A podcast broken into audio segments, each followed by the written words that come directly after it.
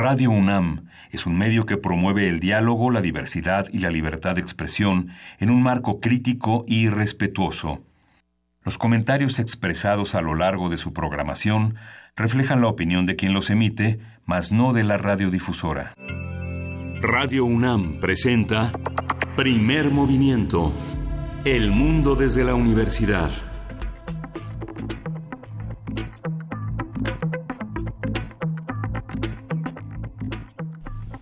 Buenos días, viernes 21 de septiembre, 7.05 de la mañana en la Ciudad de México. Buenos días, Luis Iglesias. Buenos días, Miguel Ángel Quemain. Saludamos con mucho gusto a nuestra jefa de informaciones de esa, Agnes. Muy bien.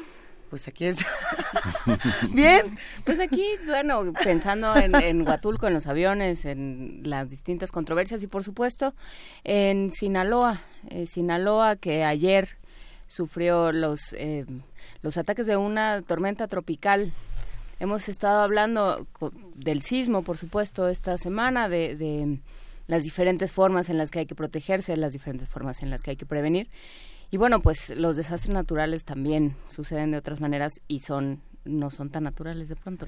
Hoy justamente eh, senados eh, distintos países tuvieron eh, este clima, estas tormentas el día de ayer. La Ciudad de México no fue la excepción con la lluvia en comunidad con nosotros.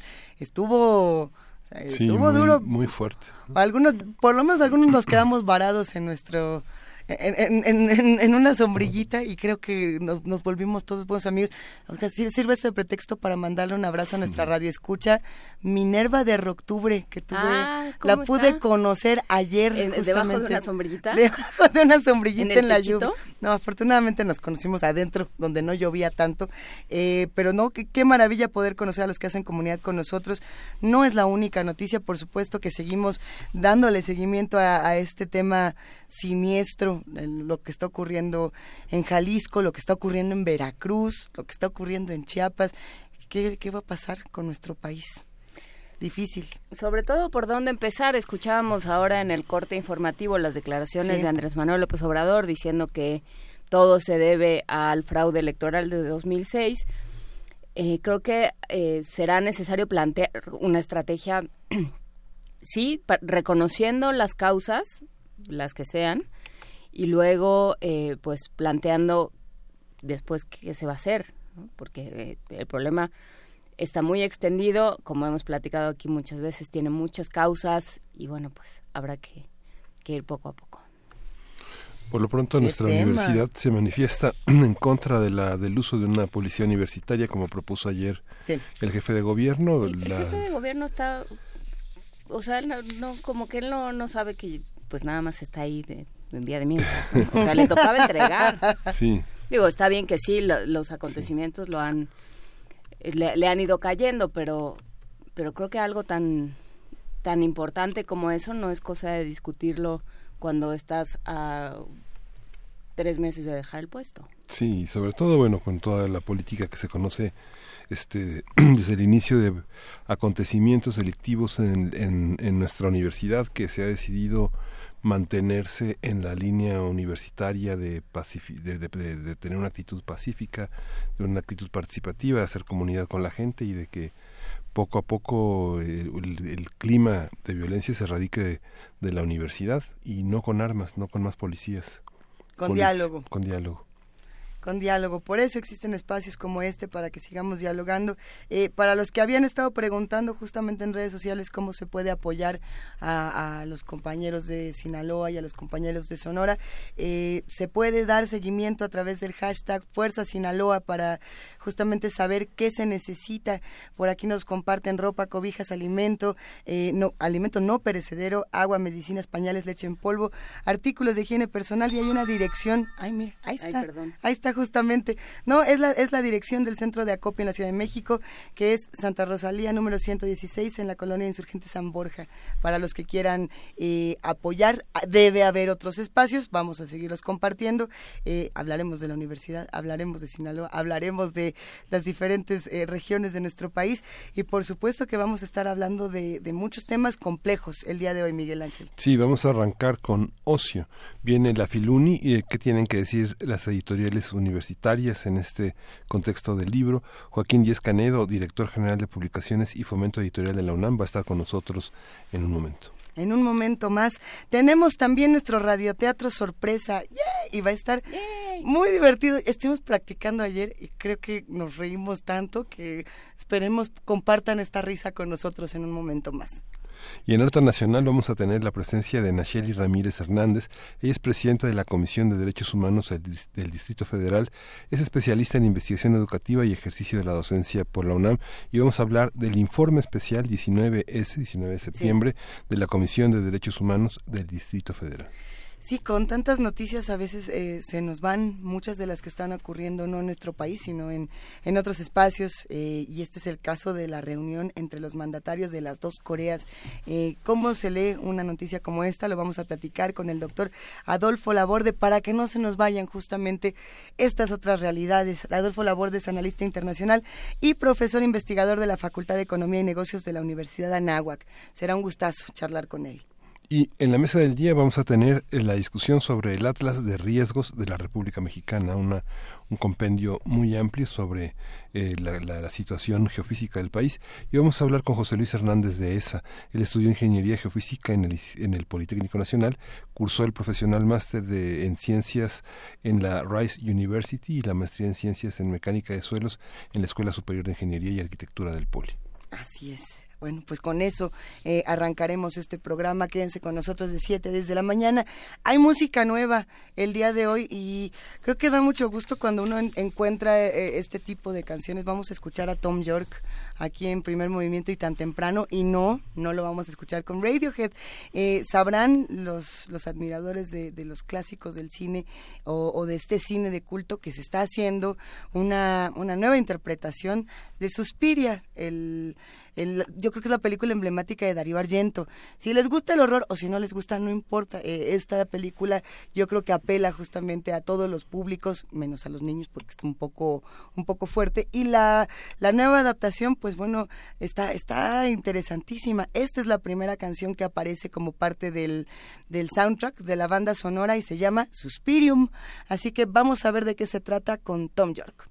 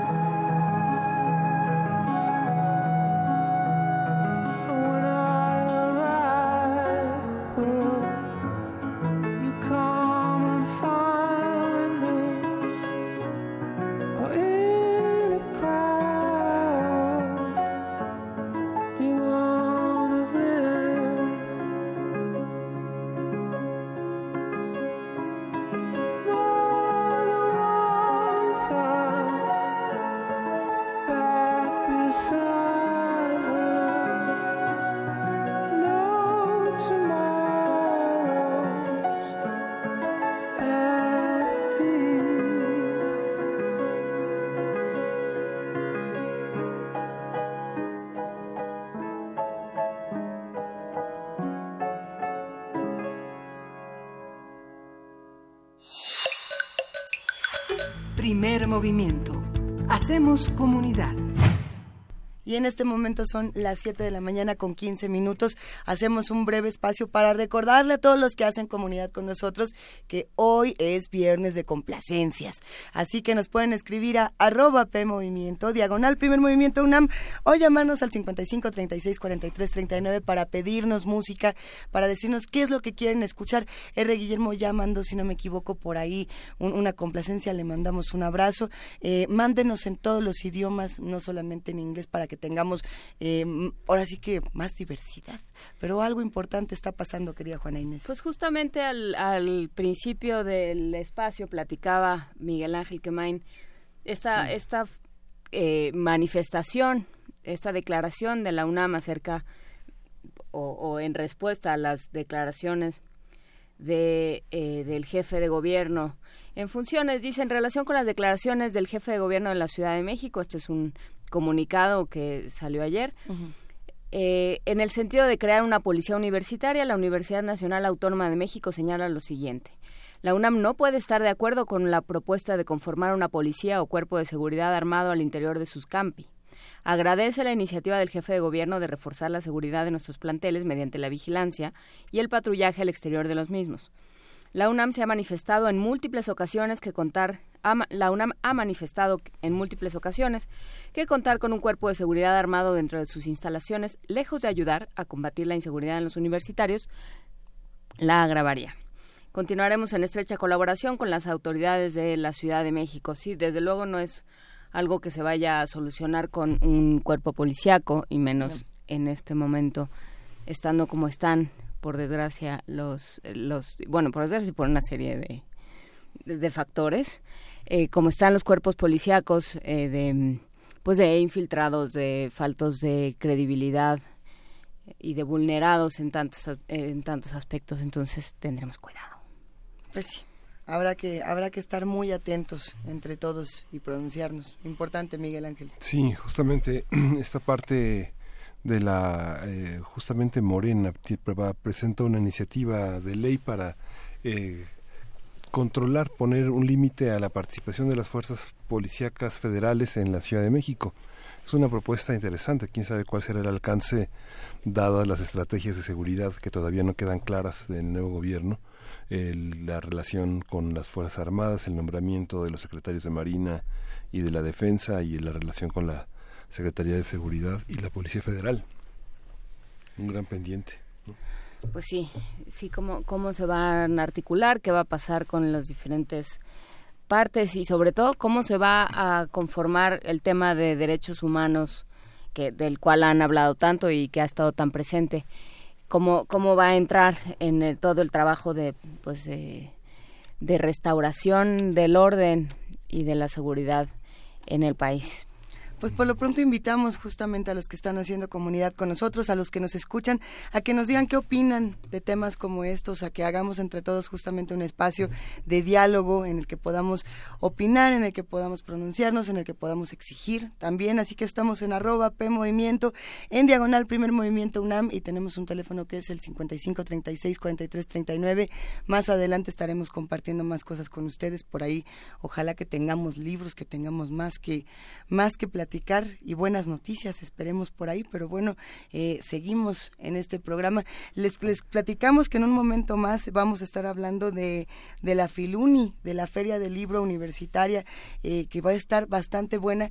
Y, y mientras llega nuestro invitado, que nos dará muchísimo gusto recibirlo, hay que decirles que Radio UNAM va a estar transmitiendo desde allá y va a ser un gusto para todos nosotros compartir con, con los lectores. Vamos a estar el día lunes, el día viernes. Bueno, vamos a estar. No, a mí me toca el martes. A ti, o sea que es todos los días, es toda la semana. Toda la semana vamos a estar eh, alternando a las, los diferentes conductores de Radio UNAM. Vas a estar tú, Luisa, va a estar Héctor.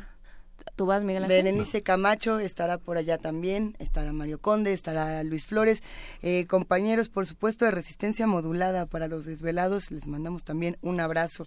Eh, sí, va a estar esta feria, yo creo que es importante el, esfuerzo que hace la universidad y que está haciendo ya desde, esta es la segunda la segunda. Y, bueno, el invitado que es justamente Colombia, la Universidad Nacional de Colombia, creo que tiene una oferta interesantísima literaria, me parece. No, literaria y académica, porque hay que recordar que Filuni es una la única feria de libro eh, que está dedicada a las editoriales académicas. Entonces va a haber conversaciones muy interesantes. El, programa que planteaba la, Universidad Nacional de Colombia eh, eh, entra muy muy bien en diálogo con lo que se está discutiendo en la universidad. Hay cosas, por supuesto, de sociología, de política que nos que nos unen, pero también eh, va a haber charlas sobre, sobre cómo clasificar a las mariposas, sobre trabajos de diferentes tipos. Sí, porque bueno, pues eh, entra todo el conocimiento en estas, eh, quienes estén cerca, por, por ejemplo, del, del trabajo de, de su facultad, de su lugar de trabajo, el trabajo editorial que realizan, aquello que publican, pues son todo tipo de temas para todo tipo de públicos, así que dense una vuelta por Filuni, si van por ahí, váyanos a saludar, vamos a estar transmitiendo desde allá. Y si no, escúchenos a partir de las 5 de la tarde. De las 5 de la tarde. Ya les iremos contando mucho más, pero bueno, del 25 al 30 de septiembre estará Filuni, la Feria Internacional del Libro Universitario de la Universidad Nacional Autónoma de México. Y para celebrarlo, nosotros les vamos a compartir el día de hoy Insecto de José Emilio Pacheco en estas historias de bolsillo que nos regala todos los días Radio UNAM. Historias de bolsillo. Diminutos relatos de manufactura mexicana.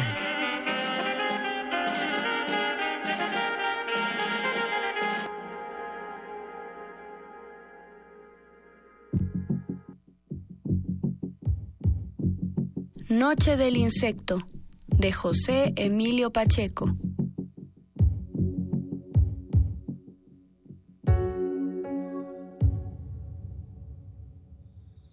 La noche del insecto hay un minuto en que se pregunta ¿a qué sabrá sentirse humano? El tema no le interesa demasiado. Se considera superior a nosotros. Es inmortal. No piensa en la muerte, ni se imagina que ahora mismo voy a aplastarlo.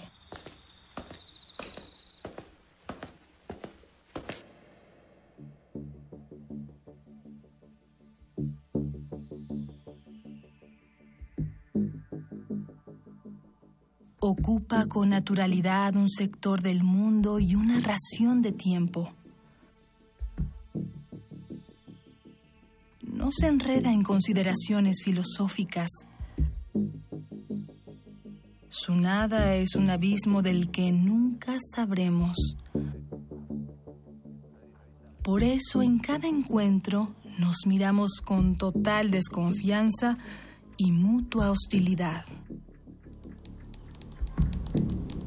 Tengo miedo.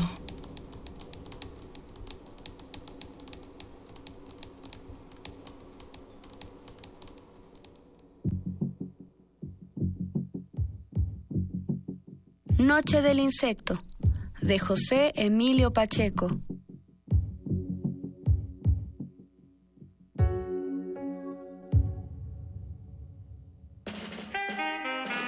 Historias de bolsillo. Relatos de manufactura mexicana.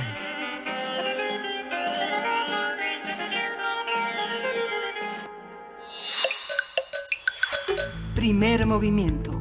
Hacemos comunidad. Seguimos aquí en primer movimiento y fuera del aire estábamos hablando de la gravedad del incidente del ferry que se hundió en, en Tanzania, que ha dejado decenas de muertos. Eh, justamente se reportan 86 muertos por el naufragio de este ferry en el lago Victoria de Tanzania. Es, las imágenes son... Eh, nos, nos dejan sin aliento y bueno, no estamos en una situación muy distinta en nuestro país, así que tratemos de que entre, entre, entre, todos tratar de evitar estas catástrofes, estas tragedias. Gravísimo. Eh, nos estuvieron escribiendo mucho el día de ayer, justamente hablando, eh, eh, lo que discutíamos era la imagen que se comparte del ferry es muy, muy fuerte. Y, y, esta pregunta que todo el tiempo nos hacemos de hasta dónde se, comparten este tipo de imágenes, cuáles sí, cuáles no, qué representa para las familias de las víctimas, para, para las personas, para los niños, para todos los que ven estas imágenes, cuáles son los límites. Ayer lo discutimos justamente por el tema del tráiler en, en Jalisco, estas imágenes eh, pues sí, que también nos han dejado sin aliento, pero por otras razones, ahí es por la, por la violencia y por la falta de preparación justamente de las personas que se encargan de, de llevar toda la, parte forense en Jalisco y en todo el país, ¿no? Que ya nos lo decía Juan Salgado, el único lugar en el país donde eso no es así es Nuevo León. Fuera de eso. ¿Y explicó por qué no en Nuevo León? Pues porque justamente tienen otro tipo de protocolos y otro tipo de capacitación para, para el personal que se encarga de del manejo de cuerpos. fue una conversación muy fuerte, la del día de ayer, sin duda. Es es terrible las conversaciones que ya tenemos que tener.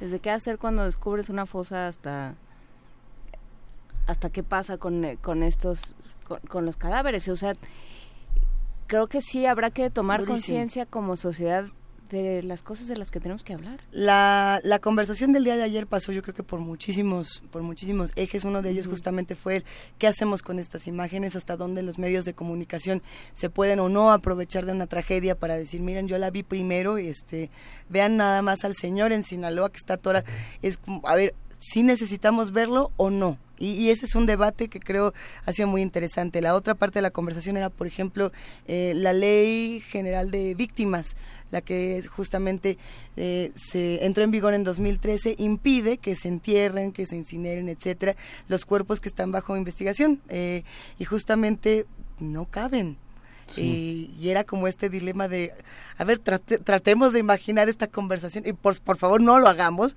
de a ver qué vamos a hacer con todos estos cuerpos que están llegando todos los días de todas las fosas, de todas las zonas de nuestro país. Es que además en 17 estados están rebasados, digamos, en Jalisco el, lugar era para 200, pero hay 600.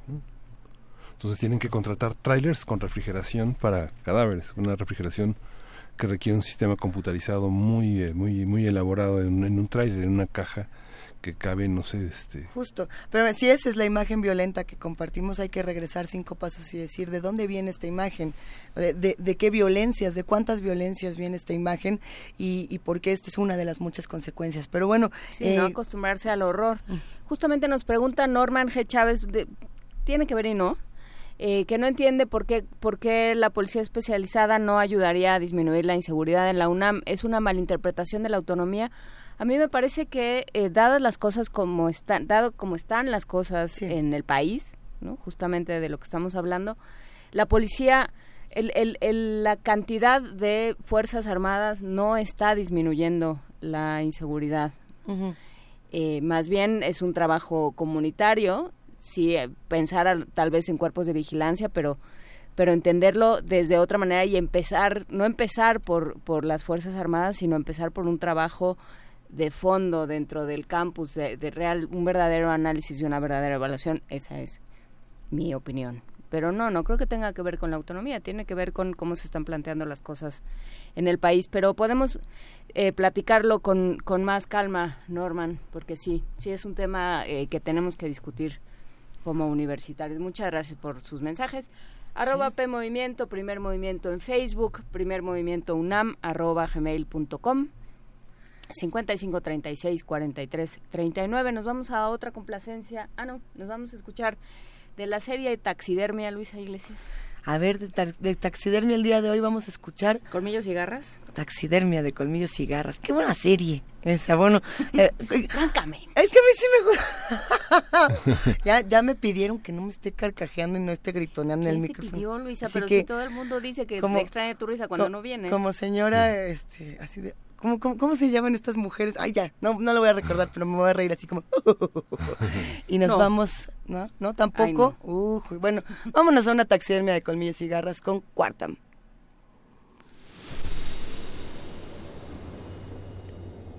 Están bajo la cama. Son esa sensación de que alguien te mira los ojos que brillan en la oscuridad. Criaturas de la noche, dueños de las pesadillas. Radio UNAM presenta Taxidermia de colmillos y garras.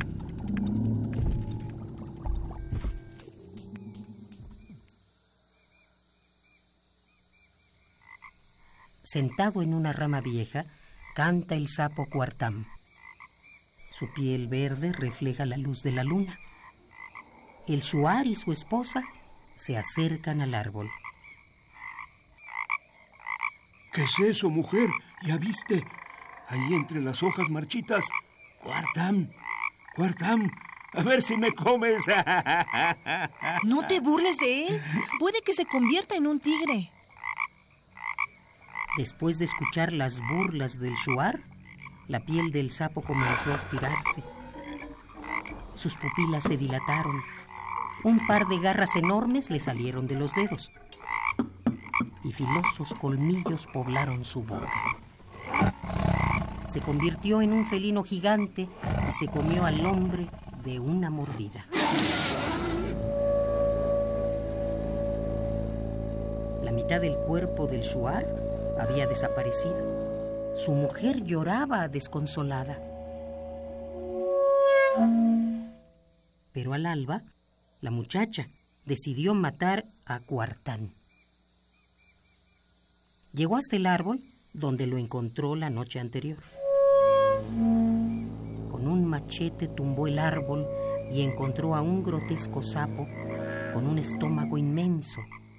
La mujer cortó rápidamente la panza de Cuartán y los pedazos del shuar rodaron por los suelos. La venganza no le devolvió la vida al shuar, pero su mujer pudo contar que nunca es bueno imitar a Cuartam.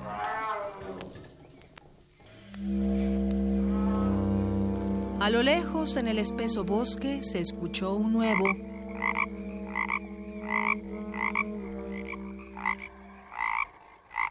y no se sabe si era un sapo o un tigre.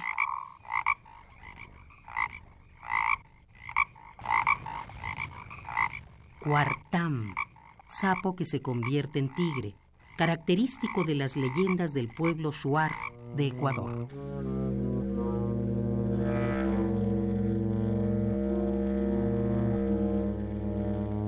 Guión Damaris Vera. Grabación Rafael Alvarado. Voces María Sandoval, Juan Stack, Margarita Castillo. Ambientación Oscar Peralta.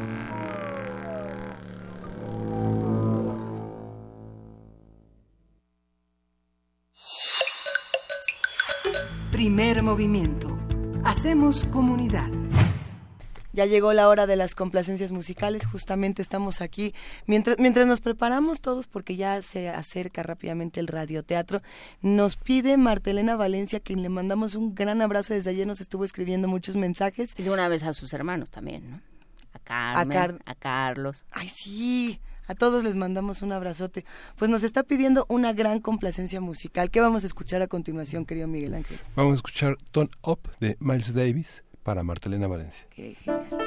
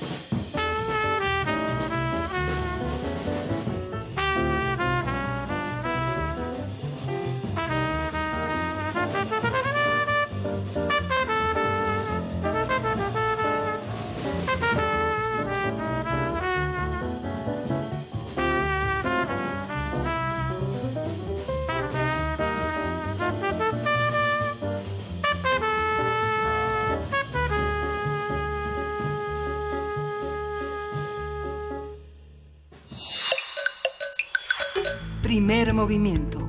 Hacemos comunidad.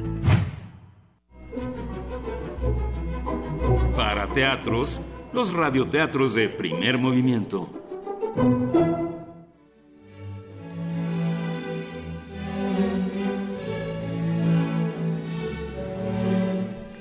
El Lobo Sentimental, de Geoffroy de Penard, publicado por Libros del Rincón.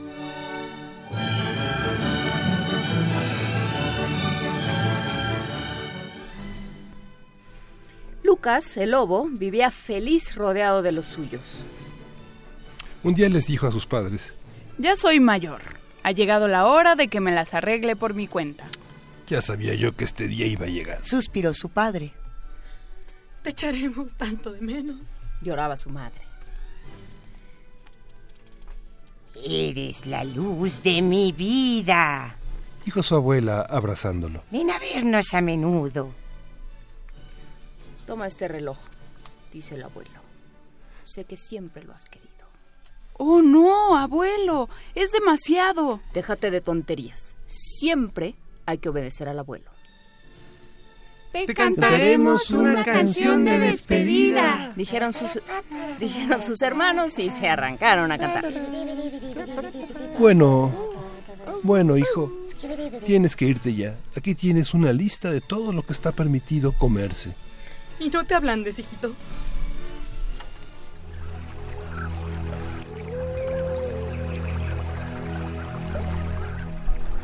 Lucas sale del bosque y al poco rato ya tiene hambre. En un recodo del bosque junto a una arboleda se encuentra con una cabra y sus siete cabritos. ¿Quién eres? Le pregunta educadamente. Soy una cabra y estos son mis siete cabritos. Ah, ocupas un lugar destacado en mi lista. Te voy a comer. Eh, en tal caso, no dejes a ninguno vivo, porque los que escaparán no tendrían consuelo. Comprendo. Mm, pensándolo bien, no tengo tanta hambre. Hasta pronto, señora. Lucas prosiguió su camino. No tendría que haber dejado escapar un desayuno tan suculento. Eso iba pensando cuando de repente se dio de bruces con una niña vestida de rojo de pies a cabeza. ¿Quién eres? Soy Caperucita Roja. Caperucita, Caperucita. Ah, estás en mi lista, te comeré. Piedad, señor lobo, no me coma, mi abuela se pondrá muy triste. Dice que soy la luz de su vida. Ay, mi abuela dice exactamente lo mismo. Vete antes de que cambie de opinión. Lucas siguió caminando con la tripa cada vez más vacía. Pues sí que soy un sentimental. Al cabo de poco, se encuentra con tres cerditos rosados y gorditos. Que estén en mi lista, que estén en mi lista. ¿Quiénes son ustedes? Somos, Somos tres cerditos. Ah, perfecto. Están en mi lista y me los comeré. Antes, Ay, antes déjanos cantar una canción. por última vez, ¿no? Lucas, Lucas deja que canten, pero escuchándolos recuerda a sus hermanos. Ay, márchense ahora que todavía están a tiempo. Soy demasiado sentimental. Refunfuña. Su tripa se quejaba cada vez más. Ah, aquí estás. Lucas se sobresalta. Un niño le habla sin ningún temor. ¿Quién eres? Me llamo Pedro. Ah, estás en mi lista. Pues tú también estás en la mía. He desobedecido al abuelo para casarte y... ¿Qué qué? Hay que obedecer siempre al abuelo, ¿entendiste? Siempre. Pedro, muy asustado, sale volando. No hay ningún lobo tan sentimental como yo. Hace horas que no he comido nada. Ahora mismo con la familia entera de la cabra, Caperucita, los cerditos y el inconsciente aquel de Pedro. El banquete que me habría dado.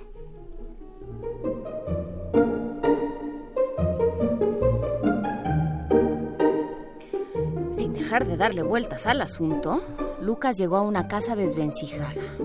Con un poco de suerte, aquí encontraré algo para llevarme a la boca. Llama a la puerta y... Abre un gigante con aire amenazador. ¡Fuera de aquí, bestia inmunda! Y le cierra la puerta en las narices. Lucas pierde los estribos.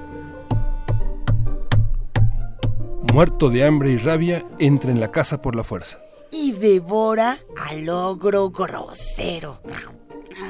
Nunca había comido como hoy. De repente oyó unos lamentos, levantó la vista y vio al fondo de la habitación a unos niños encerrados en una jaula. ¿Y ustedes quiénes son? Yo soy Pulgarcito. Estos son mis hermanos. Les estamos muy agradecidos. Gracias a usted el ogro no nos comerá. Pues hoy es su día de suerte. A casa, niños, váyanse a casa. Luego, con su mejor letra, a la lista de papá de lo que se puede comer, añade ogro.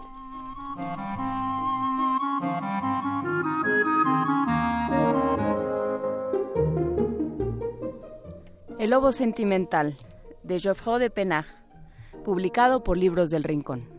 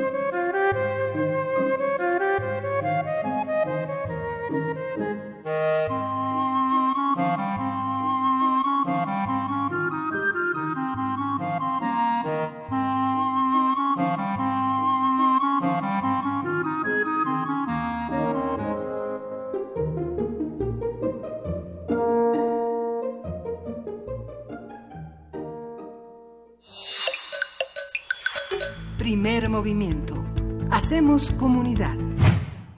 ¿Qué les pareció este, este radioteatro? Sí, nos hemos divertido muchísimo haciéndolo. Sí, Pulgarcito es Uriel Gámez. Por si tenían duda de quién era el ¿Quién genial tenía- Pulgarcito. ¿Duda? ¿Preguntaron? No lo sé, pero yo quería nada más decir que Uriel se, se ha rifado la misión con ese pulgarcito y por supuesto agradecer al equipo guerrero de, de producción de primer movimiento, a Frida que está del otro lado todo el tiempo metiendo un poco de esta cuchara para hacer que los radioteatros sean orden. tan divertidos. Y dice, a ver, Frida nos está diciendo que, que la flauta mágica de quién, que R. Guillermo nos mandó música de meditación. Ah. Y Mm. fue lo que estuvimos escuchando Fue en la camita fondo. de sonido que estuvimos escuchando. O sea que va con doble dedicatoria. Era un lobo muy reflexivo. Muy sentimental. Cerraba los ojos y contaba hasta 10. Y esas cosas no se comía, no se comía los seres a pesar de que estaban en su lista. Está muy bonito ese cuento. ¿De quién es? ¿Podemos repetir el, el autor para los que hayan disfrutado del radioteatro? Geoffroy de Penar. Eh, hay, que, hay que decir que está en la colección de libros del Rincón. eh, estos libros que en- tendrían que estar en todas las aulas. Sí. Hay veces en que los libros del Rincón se quedan en el Rincón, pero hay que sacarlos, hay que usarlos, Eh, hay que trabajar con ellos. En primer movimiento en el radioteatro ya utilizamos dos libros del rincón. Varios, Eh, sí. A ver, ya estuvo el Topito Virolo, ya está el Lobo Sentimental. Falta Mamita Monstruo, también era de... Sí, no, lo, lo voy a buscar. de una no mamá que se tiene que dividir, que tiene dos cabezas y cuatro brazos porque tiene dos hijas, ¿no? Ese era bueno. Ah, lo voy a ¿Qué otro buscar. tenía? Leonardo, el niño que se vuelve perro. ¿No? ¿No se acuerdan de ese? Es los que nos tú eres de otra generación de libros del Rincón. Ajá, que yo creo, mía. bueno, pero lo bueno es que hay libros del Rincón justo para todos los lectores de todas las edades, así que acerquémonos a estos textos y acerquémonos entre todos a las complacencias del día de hoy, a lo que nos piden los que hacen comunidad con nosotros. Querido Miguel Ángel, ¿qué nos toca a Tatiana, continuación? Tatiana Elizondo es mamá de alguno o por qué nos escucha con tanto amor y dice, qué manera de A hacer ver. tan lindo el trayecto en Viernes con Radioteatro, son talentosísimos. Eh, Yo creo que Te, te lo agradecemos. Muchas gracias. Calificamos esfuerzo y te lo agradecemos, sí. Tatiana, muchas gracias. Lo hacemos con mucho cariño. Eso sí. A ver, complacencia, ¿qué nos toca? Bésame mucho con cesárea Évora Anda. es para Gerardo y para Juja. Julia, Julia. venga.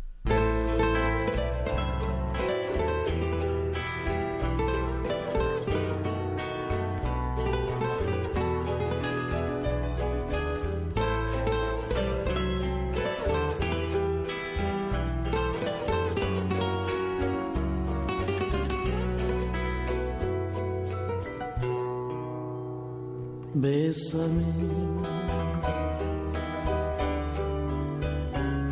Bésame mucho. Como si fuera esta noche la última vez. Bésame. Bésame mucho.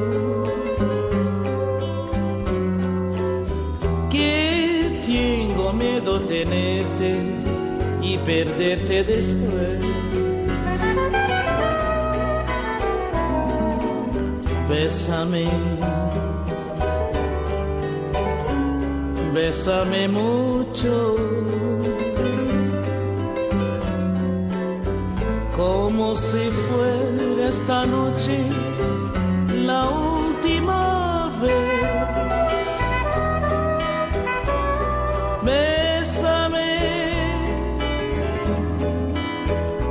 Bésame mucho. Que tengo miedo tenerte y perderte después.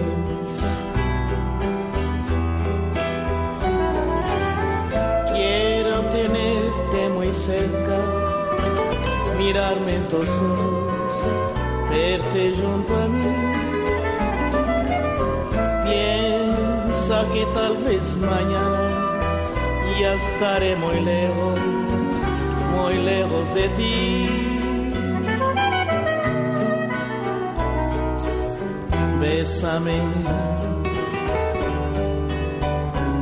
bésame mucho. Como si fuera esta noche la última vez.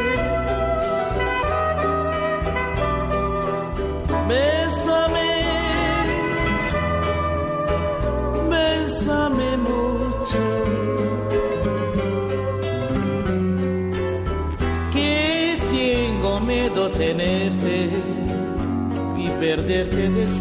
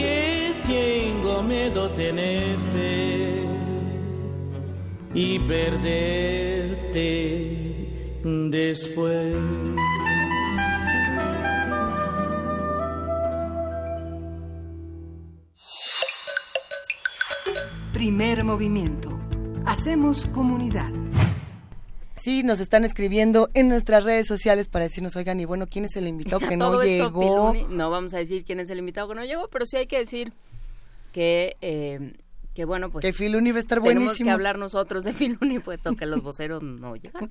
Estábamos esperando, realmente nos hubiera dado mucho gusto tener una conversación sobre la Feria Internacional del Libro Universitario de la Universidad Nacional Autónoma de México. Eh, nosotros vamos a estar ahí, queremos compartirles la emoción que tenemos de, de que se abran espacios para la, para la academia, para los libros académicos, para que no se queden nada más entre los mismos de siempre y que se queden, ay, escribí este ensayo bien bonito para los tres eh, especialistas en eh, frascos. Ándale. Eh, Sí. eh, eh, que los libros circulen para todos. Y bueno, hay que decir que esta feria del libro va a tener lugar en el Centro de Exposiciones y Congresos de la UNAM. Eh, va a estar del 25 hasta el 30 de septiembre. Es una gran oportunidad para todos los lectores, para los que disfrutan de literatura, de textos académicos, de divulgación, etcétera, de que se acerquen. Bueno, va a estar interesante, me parece. hay, el viernes 29 es una gran oportunidad para para los periodistas, para los periodistas culturales, para los investigadores de eh, ver de frente en- el- al encuentro de libreros universitarios qué pasa con el libro. Vienen prácticamente libreros de todas partes de- del ámbito universitario y es una gran oportunidad de 8 de la mañana, de 9 de la mañana a 3 de la tarde de discutir el rumbo del libro, porque bueno, parece que las librerías van a la baja, ¿no? hay una gran crisis en la en el sistema editorial eh, Claro. eh, público en el que muchas librerías están este prácticamente en bancarrota ¿no? Sí, sobre todo en el caso del libro universitario es muy difícil que, que circule. Circula en las en, eh, en las librerías de cada uno de los de los centros de investigación, circulan en las librerías de la UNAM, en eh, ferias de libro, pero eh, una feria de libro de esta especialización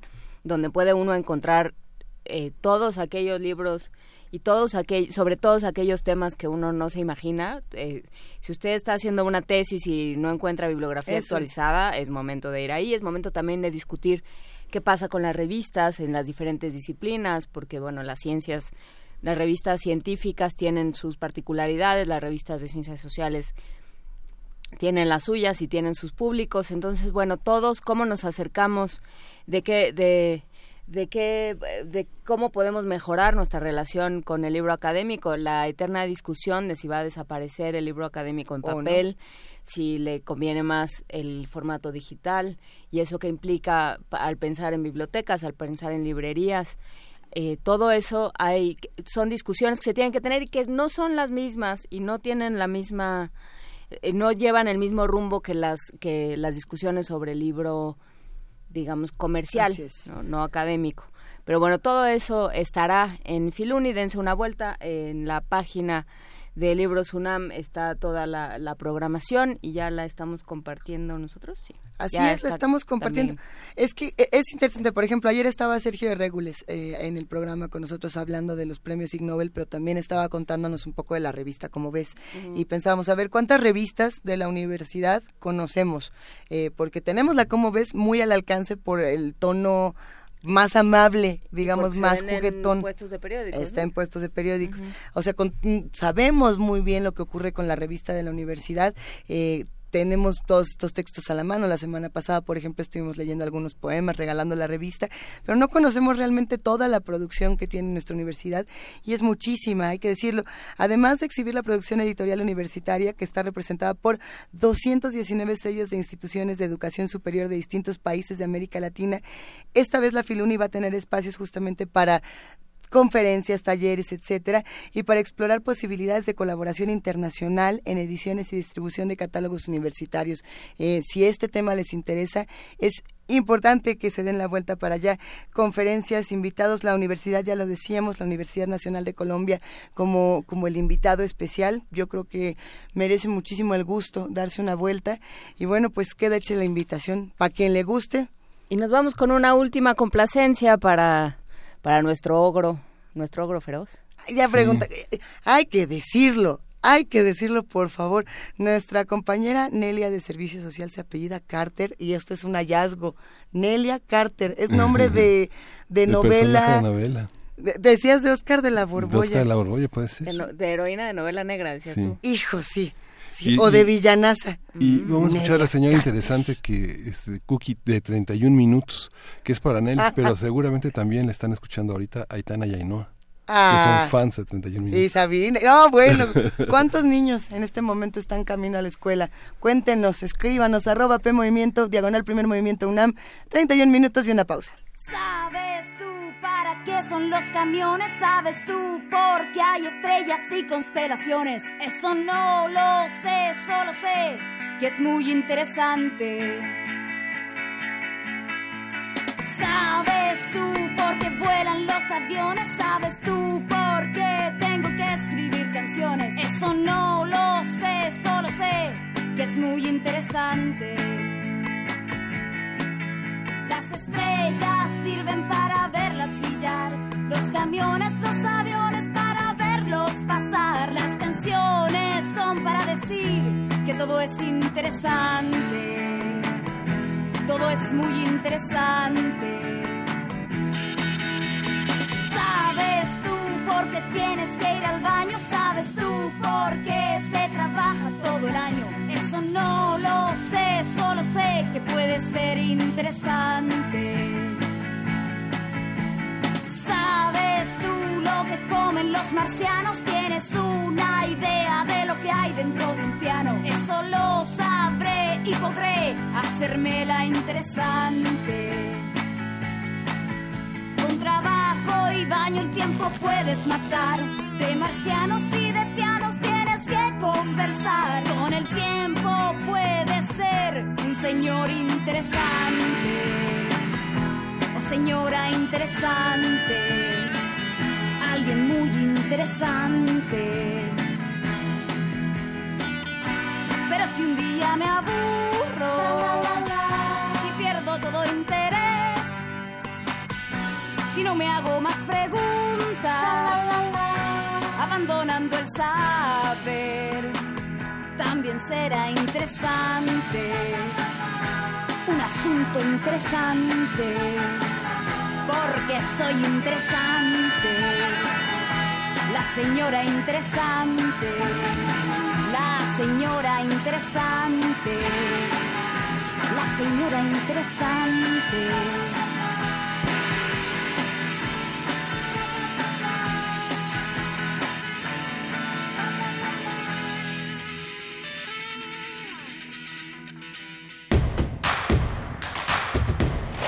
Síguenos en redes sociales. Encuéntranos en Facebook como Primer Movimiento y en Twitter como arroba PMovimiento. Hagamos comunidad.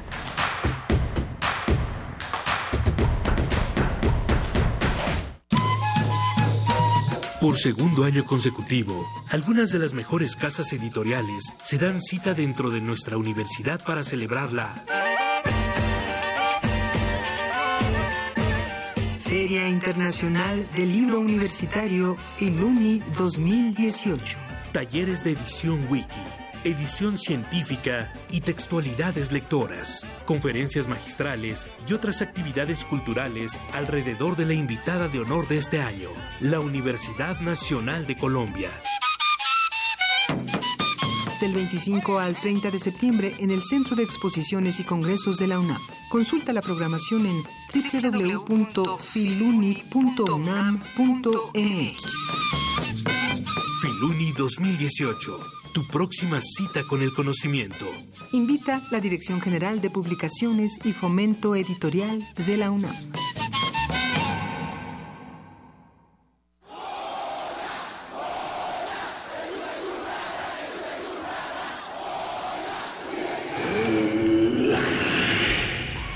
¿Te identificaste? Identifícate con Fundación UNAM y ayuda a becar a miles de alumnos universitarios. Súmate 5340-0904 o en www.funam.mx. Contigo hacemos posible lo imposible. ¿De qué color eres? ¿No lo sabes? Tu papá siempre fue amarillo, pero tu mamá decidió por el verde. Tu abuelita es azul. Tus amigos son morados, pero tu profe cree que café es mejor, aunque la que te gusta es naranja. ¡Basta! Dejemos de vernos en colores y démosle un rostro humano a la política. Queremos escucharte. Suma tu voz a la nuestra. Entra a www.somoscomotu.mx. En el Partido Humanista, somos como tú. El Museo del Templo Mayor exhibe La Reina Roja, el viaje de Xibalbá, que muestra las joyas y accesorios de la esposa del rey Pacal de Palenque y los resultados de las investigaciones que se han realizado en la cámara donde fue sepultada la sacerdotisa y miembro de la familia gobernante en la ciudad maya. El cuerpo es una réplica de fibra de vidrio a la cual se le ha colocado el ajuar que portaba la soberana, la Reina Roja, el viaje de Xibalbá, Museo del Templo Mayor, Centro Histórico.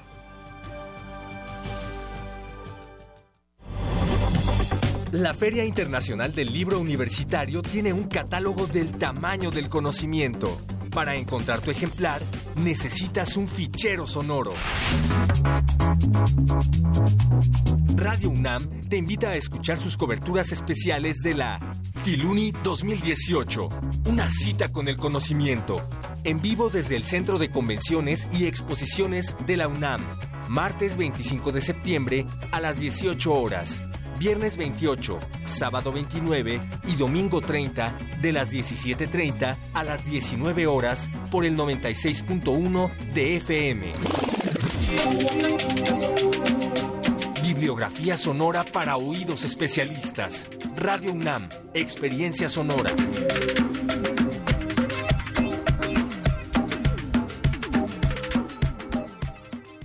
La poesía es la posibilidad de ser real del hombre, su posibilidad de crear. Próximamente, en tu bocina más cercana, la exhibición sonora de una de las plumas más oníricas de la literatura mexicana. Es decir, lo que legitima nuestra condición de hombres es lo poético, sea en palabra, sea en artes plásticas, sea en actitudes humanas. Juan José Arreola en tres actos. Miniserie sobre el amor universal a la palabra a 100 años del nacimiento del juglar. Miércoles 19, jueves 20 y viernes 21 de septiembre a las 17.45 horas por el 96.1 de FM. Retransmisiones sábados a las 16 horas a partir del 22 de septiembre. Radio UNAM, Experiencia Sonora. Queremos escucharte. Llámanos al 55 36 43 39 y al 55 36 89 89. Primer movimiento. Hacemos comunidad.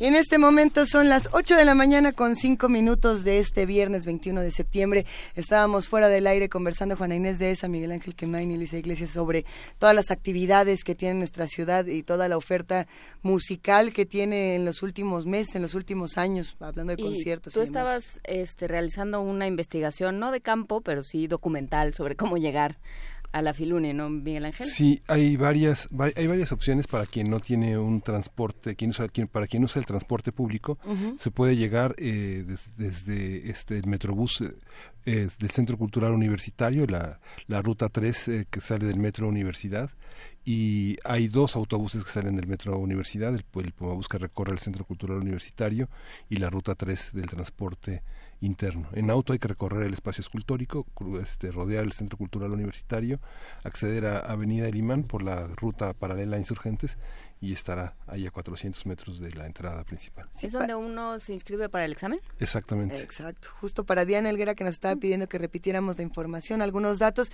Eh, Diana, están compartidos en nuestras redes sociales, en arroba P Movimiento y Diagonal Primer Movimiento UNAM. Lo- los datos esenciales es que es del 25 al 30 de septiembre en el Centro de Exposiciones y Congresos de la UNAM, como decía Miguel Ángel, con todas las indicaciones para Sí. estar ahí. Eh, pues sí, probablemente llueva, eso sí, pero los libros nos protegen de todo. Así que... Del año pasado casi no, ¿eh? El año pasado sí cayó un tormentón. Sí, pues es que justo Yo estaba- pensé que el perro muchacho se iba a volver como foca, como nutria.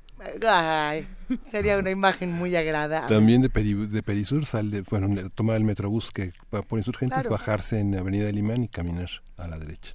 Todos los caminos llevan a Filuni y nos dará muchísimo gusto poder compartir con todos los lectores, con todos los interesados en este, en este tema eh, académico de producción editorial universitaria. Gracias a los que están interesados, nos vemos por allá en la Feria del Libro Universitario de la Universidad Nacional Autónoma de México. Vámonos a la nota nacional. Primer movimiento. Hacemos comunidad. Nota nacional. La Comisión de Derechos Humanos del Distrito Federal presentó ayer su informe especial sobre el Estado que guarda la garantía de los derechos humanos de las personas damnificadas por el sismo de septiembre de 2017 en la Ciudad de México. Nacheli Ramírez Hernández, presidenta de la comisión, sostuvo que a un año de la emergencia seguimos sin estar preparados ante un desastre natural y que la Ciudad de México debe construirse con elementos esenciales de una ciudad sísmica. El informe busca dar voz a las víctimas a través de sus testimonios y exigencias. Es producto de las acciones que la Comisión de Derechos Humanos del DF tomó durante los últimos 12 meses, como el análisis cualitativo de quejas en investigación, la audiencia pública con personas damnificadas y la reunión con madres y padres de familia, representantes de escuelas afectadas, entre otras. El documento es un esfuerzo por refrendar el compromiso y acompañamiento permanente a víctimas y personas damnificadas. Hoy nos acompaña justamente Nacheli Ramírez Hernández, presidenta de la Comisión de Derechos Humanos del Distrito Federal y especialista en investigación educativa y ejercicio de la docencia por la UNAM. Vamos a conversar sobre el informe, lo que revela, lo que dice de la relación entre gobierno y ciudadanos y las cuentas pendientes que establece para el próximo gobierno capitalino. Nacheli, muy buenos días. Gracias por tomarnos la llamada. No, muy buenos días, primer movimiento a todas y todos. Gracias, de verdad. ¿Qué, ¿Qué dice este informe? Cuéntanos, por favor. Mira, lo que trata de hacer es a un año del sismo valorar a través de las voces de las mexicanos y las mexicanas, a través de las quejas que hemos tenido, que actualmente son 250, se recibieron 258 quejas eh, que tenemos en la comisión. Un dato importante de que es algo muy vivo y muy sentido es que tenemos el ingreso de dos quejas promedio al día, este, todavía, ¿no? Y que por, por, por además, ustedes lo saben, en un año no ha habido un solo día eh, que no esté en medios alguna situación relacionada con los damnificados. Estamos hablando de un proceso que está ahí y en el que nosotros quisimos empezar con un primer informe que lo primero que plantea es esto, todo lo que está pasando con un enfoque de derechos. Este eh, documenta no muchísimas otras cosas más de las que se han estado documentando, más bien tiene una lógica de análisis en qué estas cosas que están pasando implica en términos de violación de derechos humanos. Entonces, por ejemplo, estamos documentando y estamos concentrando todo en nueve eh, derechos eh, violentados que están sensiblemente atacados este, con el a este año. ¿no? Uno, pues el que todo el mundo conocemos más o menos en otras lógicas, que es el derecho a la, al debido proceso, derecho al, a, a tener, eh, digamos, certezas sobre qué está pasando, pero también por qué pasó lo que pasó. Estamos muy preocupados en que hay cosas que se pudieron haber evitado con cuestiones previas al 19 de septiembre y que finalmente también lo que preocupa es que tampoco vemos que después de un año no nada más haya un proceso de reconstrucción que tiene avances pero también tiene fallas y que ante las personas damnificadas va a un ritmo muy lento sino que también si podría pasar este ahora tendríamos igual muchísimos más problemas porque además lo que ha emergido, lo que emerge de, de, los procesos ahora es que no nada más somos una ciudad sísmica, sino que tenemos una ciudad en muchas zonas eh, basado en el tipo de crecimiento urbano que hemos tenido, eh, eh, con muchas grietas y muchas eh, cuestiones en el subsuelo que la hacen mucho más vulnerable. Por lo tanto, tendríamos que estar tomando acciones al respecto. Otro otro derecho es, por ejemplo, el derecho a tener eh, vivienda, ese es básico por la lógica de lo que pasó en el sismo, el derecho a tener, eh, por ejemplo, convivencia. Eh, aquí tenemos un, claramente con el, digamos, con el contacto en lo que ha pasado en este año, es esta visión de que eh, a los esfuerzos institucionales están mucho más dirigidos a los cierros y al y a los ladrillos. Y, y, lo que pasó el 19 de septiembre atacó también proyectos de vida, atacó y, impactó hoy por hoy a gente que está todavía muy necesitada y cada vez más, mientras más pase el tiempo, de una visión integral que incluya cuestiones de apoyo psicosocial, de apoyo a reconstrucción de proyectos de vida. En eso hacemos mucho énfasis. Nayeli, ¿podrías Sí, eh, especificar esto de se, se dedica más, eh, se ha dedicado más atención a los fierros que al que a los ladrillos? No, al- a los fierros y los ladrillos que a la gente, ¿no? Es decir, el enfoque de la reconstrucción está basado en naturalmente lo que es lo que físicamente vemos, pero atrás de eso están cientos de personas que, vieron modificado su proyecto de vida a partir del 19 de septiembre del año pasado. Claro. Mientras más pasa el tiempo, estamos hablando de gente que está entrando en la desesperación, que necesita contención psicosocial, que necesita apoyos para poder avanzar y también necesita apoyos para ir reconstruyendo un proyecto de vida que se modificó de manera completa. Ustedes han venido documentando y lo saben, pues la vida de los damnificados a partir de ese momento cambió completamente. Gente que perdió trabajo, gente que no tiene vivienda y está viviendo en otro lado, este niños que en algún momento están en una escuela donde pues no estaban acostumbrados a estar. Todo eso tiene que tener una visión integral de- que va más allá de la infraestructura física. ¿Y cómo, cómo plantean esto? Digamos, ¿qué, ¿qué soluciones se plantean para el nuevo gobierno? Porque es- ese, esa es otra de las, de las grandes conflictos. Ha sido un, una circunstancia eh, fatal en muchos aspectos, pero además, eh, digamos, en términos temporales, en términos de calendario y de tiempos electorales y políticos, eh, también ha tenido, digamos, como si faltara, también eso ha representado problemas. ¿Cómo, cómo pensar esta, esta coyuntura en la que eh, un gobierno se fue desde hace mucho tiempo, después de decir que no se iba a ir, saludos Miguel Ángel Mancera, llega otro, ¿qué va a pasar?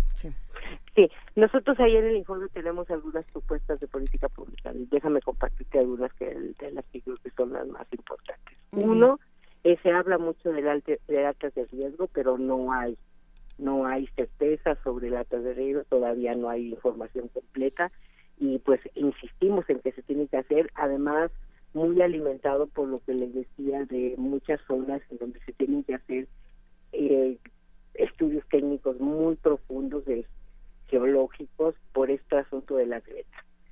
Eso ten- tendría que acelerarse más. Además, el atlas de riesgo tiene que ser visto no como algo permanente, sino eh, una fotografía que tendrás que ir tomando y actualizando de manera permanente. Eso es lo primero. Lo segundo es la información.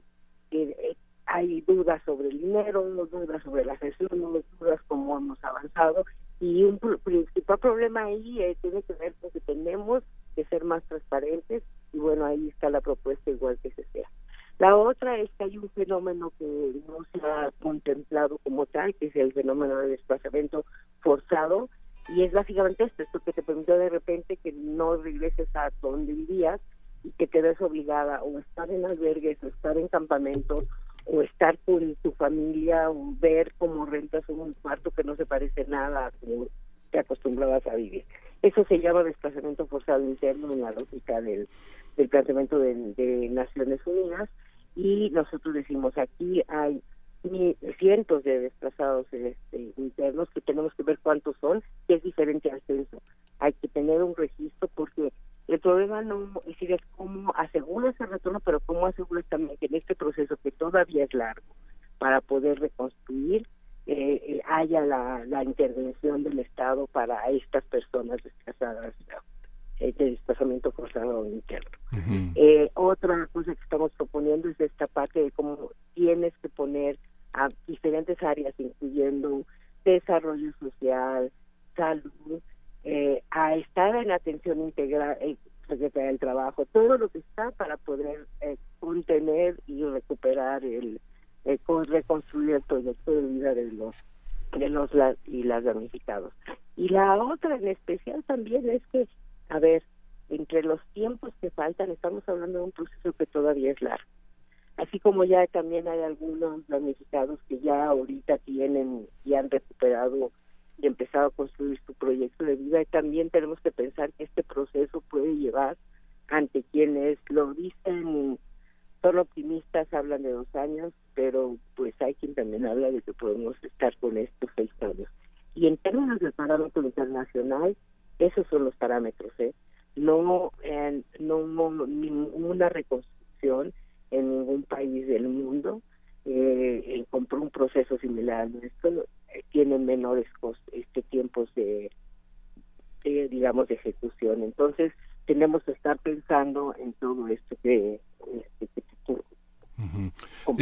Y es que lo que queda en evidencia, Nacheli, es eh, esta, estos huecos que deja la, la, ley para eh, las personas con discapacidad, la, este, el, el tema que tiene que ver con la protección a mascotas, el tema que tiene que ver con personas eh, eh, mayores de 65 años que tienen algunas dificultades para desplazarse, que son eh, que el tema con los derechos humanos es la dignidad de la vida, ¿no?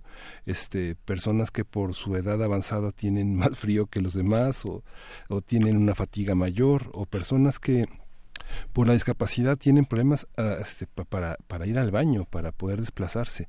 Y las personas que tienen una relación profunda y amorosa con sus mascotas, ¿no? que vimos que muchas de las personas perecieron por, por sacar a su mascota de, del trance, ¿no? Y que, y que deben de tener un lugar y que la ley lo, lo, lo, eh, lo, lo ju- lo justifica, pero hay muchos huecos.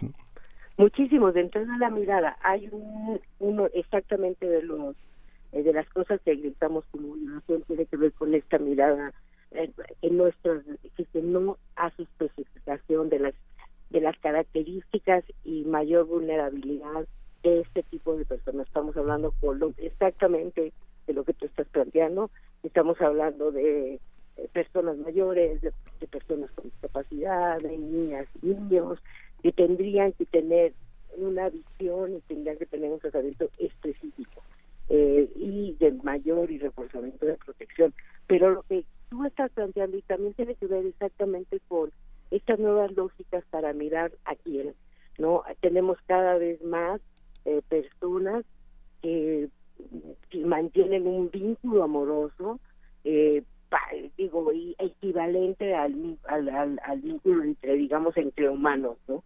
Y que en ese sentido eh, es por eso que estamos preocupados en cómo vamos desarrollando cosas que contemplen lo que estás diciendo.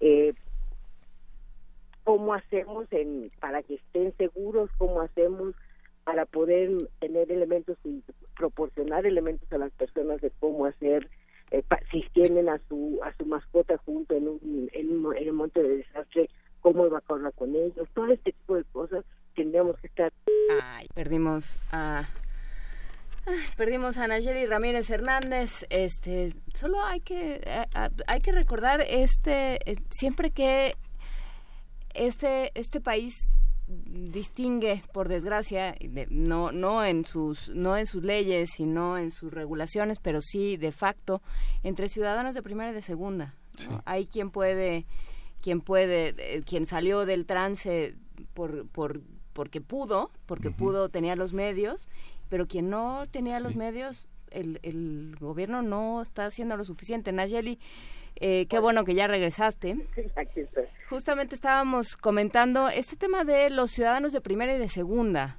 Cómo, cómo todo esto se ve también, se ve todos los días, se ve de distintas formas en nuestro país, pero también se nota al momento de a, a poblaciones, de, de que este tipo de, de desastres a- afectan a las poblaciones que ya de por sí están afectadas. exactamente este digamos eh, es increíble pero se aflora esa, eh, las debilidades y las digamos la desigualdad eh, se aflora igual. O sea tú tienes eh, digo con todo respeto para quien puede comprar eh, grande en grandes edificios y en este tipo de colonias como Santa Fe y- pues ahí no hubo ninguna afectación no nada más porque la tasa de riesgo los favorece sino porque pues se cuida de la construcción, se cuida el edificio y en esa medida este vas teniendo mayores ventajas. La desigualdad se refleja exactamente en donde ya de, los que de por sí son más vulnerables, ¿no? Sí, y esto cómo se ve en eh, cómo plantearlo al próximo gobierno, porque bueno, pues cómo van a trabajar, sobre todo tomando en cuenta el marco temporal que tú das, Nayeli, eh, sobrepasa al, a, a un periodo de gobierno de la Ciudad de México.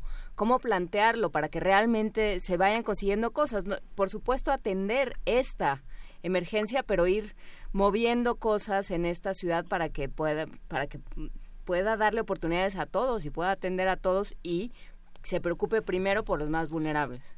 Así es. Mira, lo que nosotros estamos planteando ahí en las propuestas y ya la entregamos es importante. Nosotros entregamos el informe tanto al gobierno actual como al gobierno de transición. Y pensamos que si retoman, si se retoman estas líneas de trabajo, eh, en donde básicamente lo que tienes que estar es muy cercana a la gente. Muchas veces lo que tiene desesperado la gente es que sigue yendo de un lugar a otro, haciendo burocracia, lo que tiene preocupado es que sigue sin la certeza de qué va a pasar y cuándo va a pasar, sigue sin la certeza si hay o no recursos suficientes. Yo creo que el, el, lo principal y el eje es que tú informes y que hagas las cosas con la participación de las personas. ¿Qué está sucediendo en algunos casos, sobre todo en, en multifamiliares? no Ya después de un año, como ustedes sabrán, pues no es, no es fácil la convivencia, no es fácil llegar a acuerdos y por lo tanto también ahí tendría que estar el gobierno como mediador para que para tener estos procesos colectivos fuertes y que no haya rupturas. Esta, esta presentación en la que estuviste fue la de la Comisión de Reconstrucción, plantea este tema de la ventanilla única, ¿no? Ayer contábamos, este, son cerca de más o menos de entre 8 y 12 ventanillas las que hay que, eh, las, en las que hay que formarse para cumplir distintos procesos, ¿no? Y justamente el informe revela también este la falta de, capacidad para recolectar evidencias que permitan por ejemplo ahora con la con el apoyo de los notarios cambiar escrituras generar títulos de propiedad etcétera ¿no? herencias Exacto, no nada más, a ver, retomando la, la, la, primera parte que comentaban es, en este tipo de fenómenos también, lo que pasa es que se evidencia que somos una ciudad que tiene un déficit terrible en regularización de la propiedad, ¿estás de acuerdo? La gente se queda ahí porque se quedó, no hay la facilidad para ver quién es propietario, quién es funcionario, y para procesos de estos que tienen que estar muy, digamos que tienen que tener elementos legales y normativos muy claros, pues todo se complejiza. Entonces, el, digamos, la parte de la ventanilla única me parece perfecta, yo espero que se pueda lograr, acuérdate que una de las cosas que a mí me preocupa más es que eh, muchas veces todo deriva en que falta coordinación, pero a la vez coordinarse y tener estas miradas es sumamente difícil para las dos de cómo trabaja la administración. Hablabas del gobierno como mediador, Nacheli. Eso implica, para que alguien pueda ser mediador, implica que tiene una autoridad, una credibilidad entre aquellos eh, aquellas personas eh, a las cuales está, está ayudando o tendría que ayudar. Eh, ¿Eso se cumple o más bien organismos como la comisión tienen que cumplir esa función? Nosotros este, participamos en esos procesos, pero también soy una convencida de lo que tiene que pasar en, en quien está junto y en esos procesos que tiene que estar cercano a la gente. Si no lo hacen con la gente, tampoco van a avanzar demasiado y en esa lógica tendrán mayor calidad moral y presencia para estar procesando y estar en términos de yo creo que eh, si ellos están ahí si ellos están presentes pueden perfectamente cumplir con ese papel. Pues eh, pues esperemos que, que así sea Nayeli. Dónde se puede consultar alguna otra eh, algún otro dato que te interese resaltar de este informe no yo creo que a ver adicional que no nada más presentamos el informe, que es un informe integral de mucha propuesta de política pública que pueden consultar en la página de la comisión ya cuando quieran, este, sino también el hecho de que presentamos dos recomendaciones. Una recomendación tiene que ver eh, con esta parte de cómo hay que hacer seguimiento al a los procesos de investigación previos en, eh, con relación a edificios que se cayeron y se está investigando, pero todavía no hay resultados de qué pasó ahí, qué posibles omisiones hubo. Y la otra tiene que ver con desplazamiento forzado. Entonces, en la primera, igual, en términos de las no repeticiones, y volvemos a insistir en, en los estudios, estamos involucrando ahora lo que van a hacer las alcaldías también, porque tienen que ser procesos diferenciados digamos el, el mapeo en las ciudades es diferenciado, no es lo mismo ahorita lo que está pasando en el suelo en Iztapalapa que lo que está pasando, por ejemplo, en la Gustavo Amadero, ¿no? entonces tiene que ser diferenciado. Y en la otra recomendación está todo lo de desplazamiento forzado, que nos preocupa mucho porque hay, como comentamos, muchas personas que están viviendo fuera de sus hogares y no, no se ve cómo haya una intervención y una visibilización de este fenómeno. El, reporte que la, la, propuesta que presentó Claudia Sheinbaum coincide mucho con la de ustedes. Sí, fíjate que retoma bastantes cosas de las que de las que planteamos. Este, este la manera en que lo arma, esperemos que este pues que eso resulte tal y cual se está planteando en el papel. este informe también que decidieron también poner en línea, este es una lección eh, de herramientas jurídicas para personas que no tenemos una formación jurídica y que permite entender a qué tenemos derecho y cuáles son los alcances del, del, del daño que como víctima se ha recibido, ¿no? Es un, también es una lección, es una parte de, de puesta al día de lo que debemos de hacer, es lo que debemos de saber, ¿no? Sí, y en temas como cuando se cortó la llamada que estábamos comentando, ¿no? O sea, tenemos entre la lógica igual de esto que llaman ahora ten tu plan familiar de emergencia, pues en ese plan familiar de emergencia es dar la herramienta a muchas personas en la ciudad que hacen vínculo familiar no nada más con, con seres humanos, sino con seres de vida, como pueden ser las mascotas. Pues bueno, todo eso se tiene que contemplar. Seguiremos hablando del tema. Ahora está la, coyuntura, pero eh, desde luego es un tema del que tenemos que seguir hablando porque, como dices, eh, Nayeli todos los días está en los medios y, sin embargo, eh, pues las cosas ahí siguen. El, el tema de desplazamiento forzado parece que no nos toca. Son términos que parece que no nos tocan y que y que los hechos nos están demostrando otra cosa. los problemas y las, y las injusticias y las victimizaciones ahí están. Es correcto y tenemos que visibilizarlas para atenderlas. Perfecto. Porque además te voy a decir una cosa, este tipo de fenómenos al paso del tiempo pueden derivar en callejerización, por ejemplo, ¿no? Sí.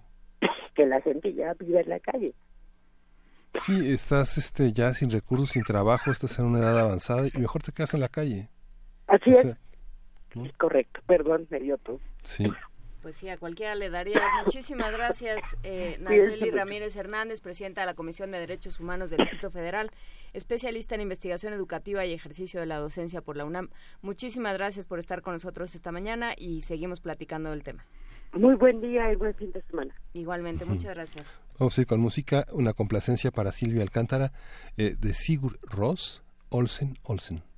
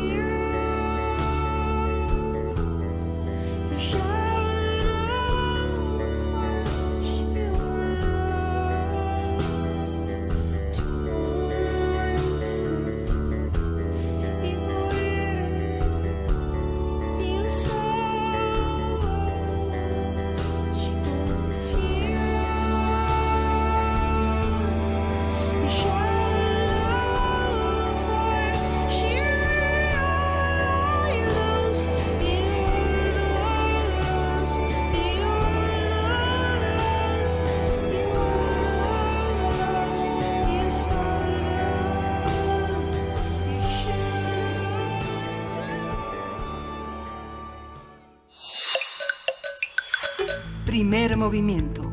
Hacemos comunidad. Nota Internacional. Los mandatarios de Corea del Sur y de Corea del Norte, Moon Jae-in y Kim Jong-un, respectivamente, se reunieron esta semana para firmar un acuerdo de eliminación de armas nucleares de la península coreana con el fin de establecer una base para la paz donde no existan armas nucleares ni amenazas de guerra. Kim Jong-un, mandatario de Corea del Norte, acordó desmantelar de manera permanente la central nuclear Yongbyon como parte de un compromiso para lograr progresos reales lo antes posible en cuanto al proceso de desnuclearización. El encuentro abrió la posibilidad de que Kim Jong-un visite Seúl, la capital surcoreana, para finales de mayo, viaje que tendrá un gran significado histórico y crucial para las relaciones entre estos dos países. Para hacer un análisis de la reunión entre los líderes de las dos Coreas, qué se espera, qué la motiva y qué escenarios se plantean para la región y el resto del mundo, vamos a hablar esta mañana con el doctor Adolfo Laborde. Él es analista internacional y profesor investigador de la Facultad de Economía y Negocios de la Universidad de Anáhuac. Buenos días, Adolfo, ¿cómo estás? ¿Qué tal? Muy buenos días, eh, eh, buenas tardes en Beijing, eh, les hablo desde Beijing, me da mucho gusto saludarlos. Qué gustazo escucharte, querido Adolfo. cuéntanos un poco de esta de esta reunión, de esta de este diálogo entre Moon Jae-in y Kim Jong Un.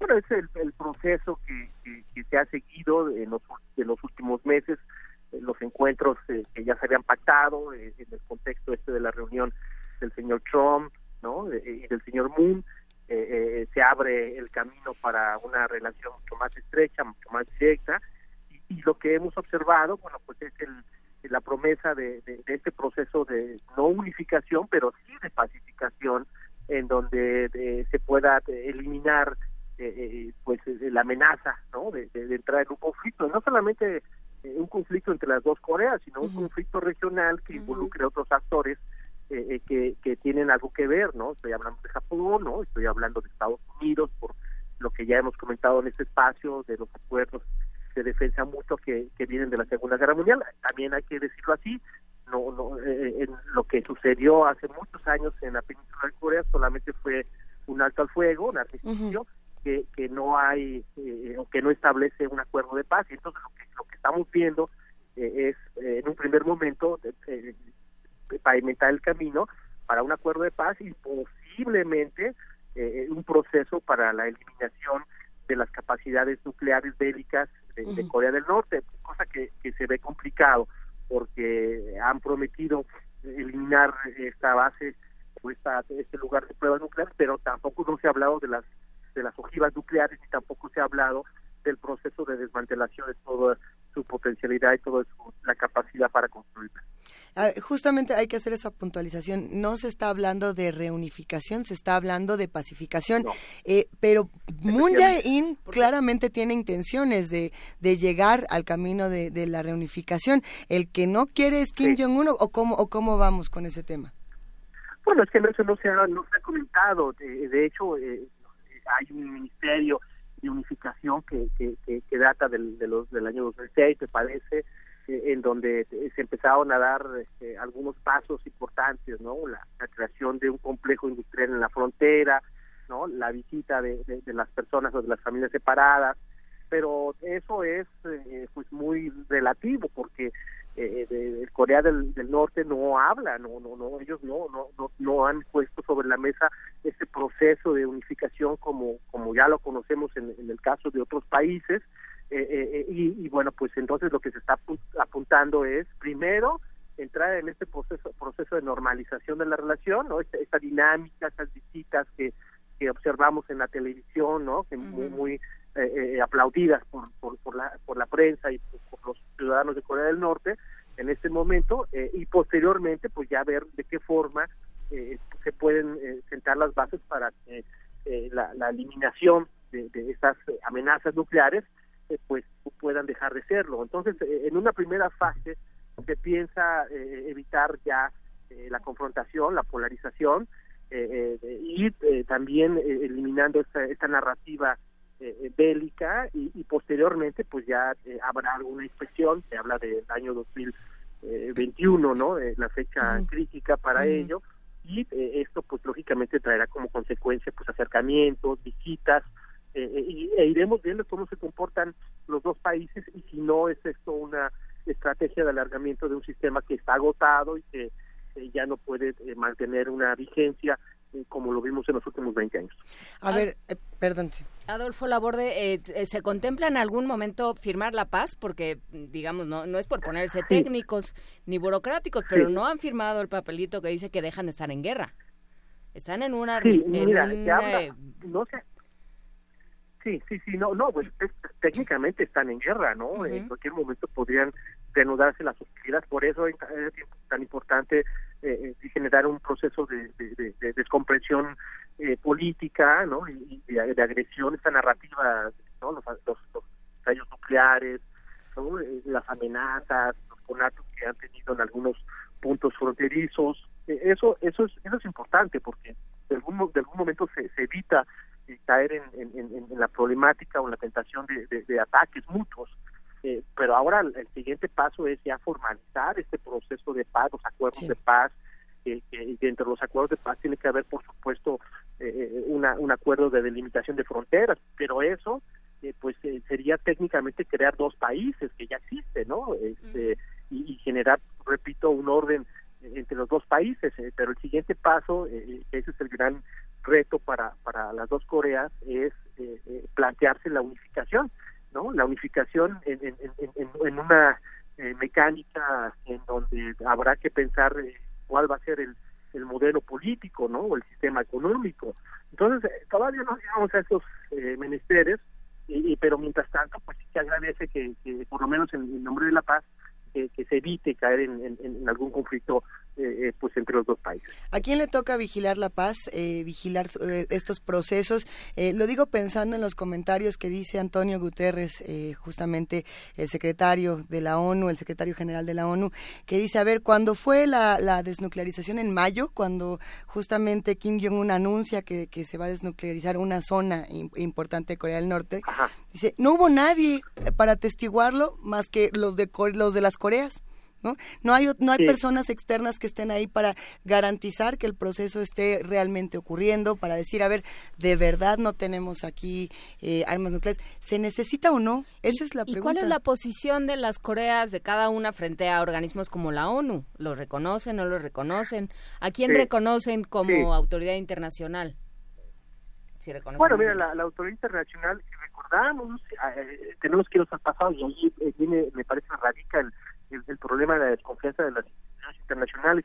Cuando eh, se da la invasión de Corea del Norte y Corea del Sur, los que intervienen son otros actores, ¿no? Hay una fuerza multinacional de Naciones Unidas. De hecho, me parece que es uno de los primeros conflictos donde entra Naciones Unidas, esta fuerza multinacional donde pelean soldados de muchas partes del mundo, pero la, mayoría eran norteamericanos, por supuesto. Entonces, eh, del otro lado, pues están la ayuda técnica soviética y las milicias chinas. Entonces, ahí, eh, de entrada, eh, desde hace muchos años hay un, un desconocimiento de, de, parte de Corea del Norte a Naciones Unidas. Entonces, Naciones Unidas tiene un papel, tendría que tener un papel protagónico, ¿no? Eh, este, ¿Quiénes son los que podrían vigilar este proceso de paz? Bueno, en primer momento, pues son eh, la garantía y la palabra de estos dos países. Por eso es tan importante que se trate de, de vincular a Estados Unidos. Por eso, ¿quién quiere tener otra reunión con, con Estados Unidos para que ese de alguna manera este, sea el soporte moral y técnico, ¿no? Y, ¿De dónde va a venir la ayuda? Pues va a venir la ayuda de Estados Unidos o posiblemente de, la ayuda internacional, como ha sucedido regularmente de otros países como Japón, que también tiene que ver con, el conflicto por la, la, disparidad y los problemas que existen históricamente entre Corea del Norte, Corea, Corea del Sur y Japón. Entonces, este, pues no hay un árbitro que, esté claro y ese es el, gran reto de, este proceso eh, de, de, reunificación, este proceso de paz, ¿no? de acuerdo de paz y por supuesto de eliminar eh, pues cualquier eh, eh, pues enfrentamiento o riesgo para la seguridad regional. Hay cuatro personajes que a lo mejor tendríamos que mencionar como otra, otras piezas fundamentales y por ahí están, a ver, son Shinzo Abe, Xi Jinping, Vladimir Putin y Donald Trump. ¿no? Son, serían los cuatro que nos hacen falta en esta discusión. Un pócar de haces que le llamaríamos. Muy divertido, además, divertidísimo. ¿Cómo juegan, ¿cómo juegan a partir de este momento? Mira, eh, eh, Corea del Norte por mucho tiempo fue un país eh, satélite, ¿no? De, de, de, de los chinos. De hecho, es una es una carta geopolítica, ¿no? distrae a los norteamericanos, distrae a los japoneses. eh, eh, eh, pero también hay que reconocer que que ahí indirectamente se está jugando la paz de otros dos actores, entre Rusia y Japón. Eh, eh, eh, Rusia y Japón eh, también eh, técnicamente están en guerra porque no hay un acuerdo de paz después de la Segunda Guerra, luego de que los rusos, en este caso los soviéticos, rompieran el, el- el acuerdo de no agresión, el pacto de no agresión con Japón, e invadieran las islas del norte, las islas Kuriles, y, bueno, pues es una disputa que hay. Entonces esos dos jugadores este, han anunciado posiblemente también este año, que es tema para otro programa, eh, pu- pueden llegar a un acuerdo de paz incondicional. Entonces esos jugadores de alguna manera también defienden sus intereses históricos eh, actuales en, en- en la Corea del Norte. Ahí se están repartiendo la nueva organización regional y las disputas por el poder eh, de, de los de los países que, que tienen pues una supremacía tal que caso de China. China se ha manifestado poco, ¿no? Este, eh, no sé si tenga la, la certeza y la capacidad de dejar el camino libre para que haya un proceso de pacificación, porque entonces estaría renunciando a una pieza clave que ha usado invariablemente para poder eh, mandar mensajes eh, tanto Estados Unidos como Japón, que son sus adversarios económicos y políticos. Entonces, ahí hay un problema. Y, y Rusia, pues por supuesto, tiene eh, presencia, ¿no? Eh, está tratando de, de- generar esta estrategia a través de las alianzas con China, ¿no? Ya eh, en el marco de los BRICS han hecho muchas cosas, hay un banco de desarrollo, pero también hay una estrategia política y militar eh, con ejercicios eh, en conjunto. Entonces también eso lo tenemos que considerar y no sabemos cuál es la, estrategia y cuál va a ser la presión política hacia Corea del Norte. Pero lo cierto es que eh, parece ser que las dos Coreas han ido por la libre y eh, eh, pues este si todo sale como como se espera, pues tendremos eh, eh, por lo menos este eh, un acuerdo tentativo de paz para finales de año, eh, eh, si no es que hay un sabotaje por parte de estos actores o del propio Estados Unidos que no sabemos cómo va a actuar en el conflicto. No, bueno, ya, ya no sabemos básicamente cómo va a actuar Estados Unidos ante casi nada, pero hay, eh, creo que es importante, ahora que mencionaba Luisa estos cuatro personajes, también creo que eh, tanto Moon como Kim Jong-un están haciendo mucho trabajo hacia adentro, digamos, su, me parece a mí, salvo lo que, eh, lo que tú opines, eh, Adolfo, que... Que están trabajando para su propio pa- para para su propio público digamos para su política interna. Uno tanto uno como el otro tienen mucho que demostrar ante ante sus pueblos. Bueno, mira, Moon es una persona que, que indirectamente tiene eh, algo que ver con esto, ¿no? Eh, eh, de, hecho, es uno de los políticos coreanos del sur que más está eh, que más ha estado preocupado en, en este proceso de, de- de lanzar mensajes de, acercamiento. Eh, este, y lo está haciendo pues no solamente por, por una cuestión política que a lo mejor puede ser eh, sino de una cuestión genuina no porque él mismo eh, sufrió la separación de la familia. Y en el caso de, de Kim pues Kim no tiene muchas opciones. Y no las tiene porque en el contexto global las cosas han cambiado radicalmente eh, y no sabe eh, eh, a ciencia cierta si el régimen puede mantenerse con el apoyo eh, chino que, que a su vez tiene eh, sus propias eh, dinámicas con Estados Unidos en- con una guerra comercial. Entonces este me parece que están apostando por eh, la supervivencia de esa élite a través de concesiones eh, a, a mediano plazo con Corea del Sur en vísperas, repito, lo sabemos, de un proceso de unificación que que podría eh, pues eh, ser eh, pues eh, muy lento y, y en donde habría que ver cómo quedarían los militares, ¿no? Cómo podríamos encontrar un proceso de unificación económica y política de las dos Coreas a través de, la cooperación para el desarrollo, a, través de, de, pues de, insertarlas en una propia dinámica, ¿no? Esa es una gran pregunta porque si nosotros analizamos cuál es la, la política económica de ambos países, pues es diametralmente opuesta. Entonces estamos eh, viendo negociar al agua con el aceite. Sí, será interesante. Desde luego la región ha, cam- ha cambiado enormemente en unos pocos años. Adolfo, no sé cómo lo veas tú que te dedicas a, a esto, Sí. cómo, cómo lo habrás visto, pero, pero desde acá se ve como que es otra, tiene otra fuerza, otro peso y otra forma de conducirse completamente. Sí, las relaciones de poder han cambiado. eh, hay, por supuesto, eh, una, una ascendencia de, de China en el terreno regional, pero hay otros actores, ¿no? Está Ujú. Vietnam, por ejemplo, está también eh, Japón, que no, no renuncia a su a su a su influencia en, en la región, el propio Estados Unidos que, que tiene bases militares, tiene intereses económicos, pero también tenemos eh, por otro lado pues la, la, la, la reaparición de Rusia como un jugador importante. Entonces sí hay muchas fichas eh, y en esas fichas este, que, que se tiene que pensar en el siglo XXI, pues han encontrado que hay rezagos del siglo XX que no están resueltos. Por eso es tan importante eh, eh, eh, llegar a acuerdos de paz en el caso de Corea eh, del Norte con Corea del Sur y por supuesto el tema este que no se ha eh, ventilado mucho en la prensa, la relación entre Japón y Rusia. Sí. Pero no todo el teatro, digamos, está en manos de unos cuantos titiriteros, digamos, hay parte de hay parte de este mundo que todavía también le puede pertenecer a los coreanos y que sería uno de los grandes procesos del siglo XXI, porque finalmente los dos tienen futuros indeseables y pasados que rescatar. Finalmente, Sí, este sí. unido sería tal vez guardando las diferencias el proceso que pasó en Berlín. Yo creo que alguien en 1968 o 65 nunca predi- eh, hubiera predecido que estos dos espacios se reunificaran, ¿no? Y el destino que, Sí, que bueno, tuvo es- Berlín, ¿no?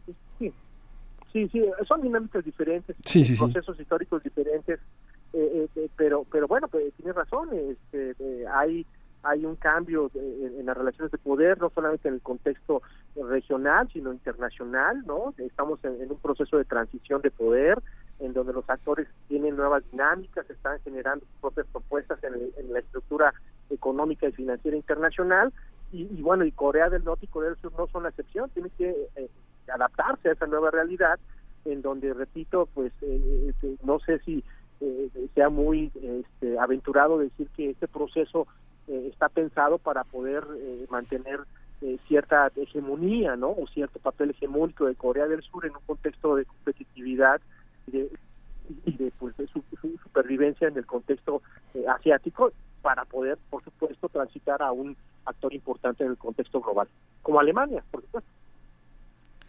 Pues bueno, será será interesante seguirlo. Te agradecemos como siempre y ahora más desde desde Berlín eh, tu conversación. ah, no, desde Berlín, ¿por qué dije Berlín? Desde Beijing. Desde Pekín tu tu aportación. Un gran abrazo, Adolfo Laborde, analista Hasta internacional. profesor de la Facultad de Economía y Negocios de la Universidad de Anáhuac. Ya nos contarás después a qué fuiste. Gracias, ¿eh? Un gran abrazo. Vámonos con un poco de música para cerrar esta esta segunda hora de primer movimiento, Sí. que es impronunciable además Sí. porque nos quieren un montón. De, de, de Shahar Mesrabe Tarab. Ah, no, pues Este, estuvo muy Gerard fácil. Kurdiyan. A ver otra vez. Shahar Mesrabe Tarab. Es que la pidió solo solo para Sí. quedar bien. A ver, ah, mire, no, Es de Gerard Kurdiyan. qué maravilla, vamos a escucharlo.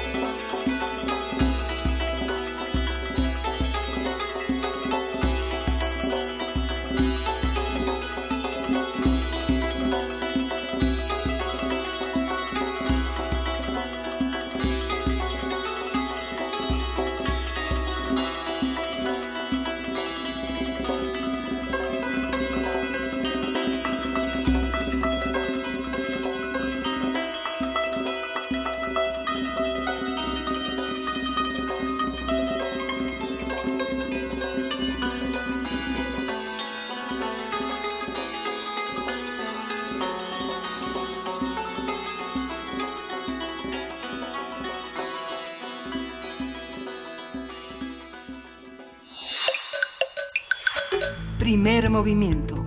Hacemos comunidad.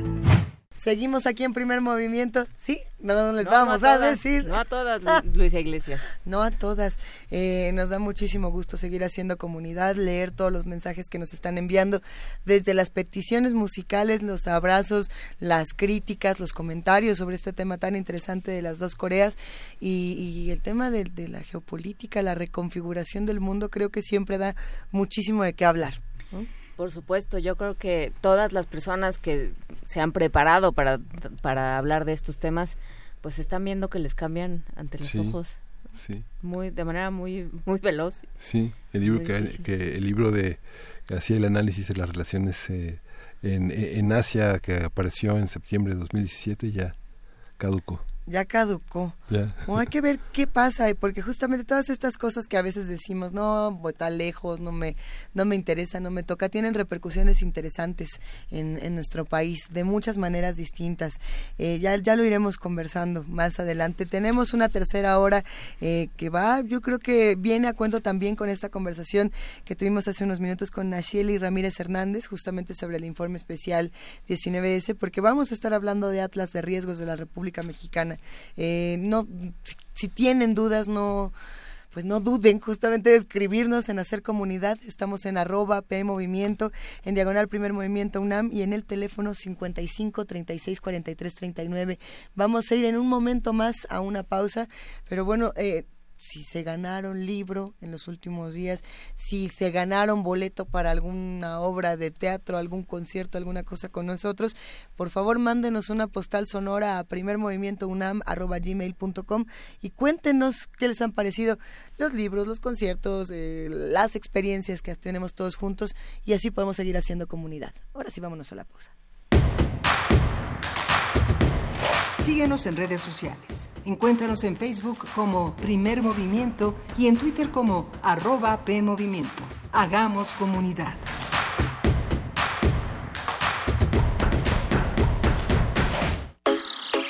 Héctor Aguilar Camín hace una memoria de los encuentros, pérdidas y reconciliaciones de su vida en la novela Adiós a los padres.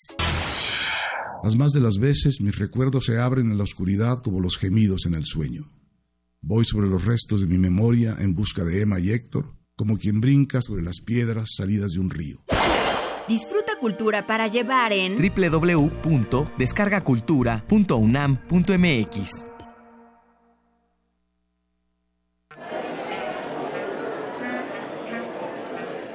Historia de la literatura. Concepción del arte. Idealismo revolucionario. Amores fugitivos. Conferencias magistrales. Creadores escénicos. Descontentos sociales. Clases inolvidables.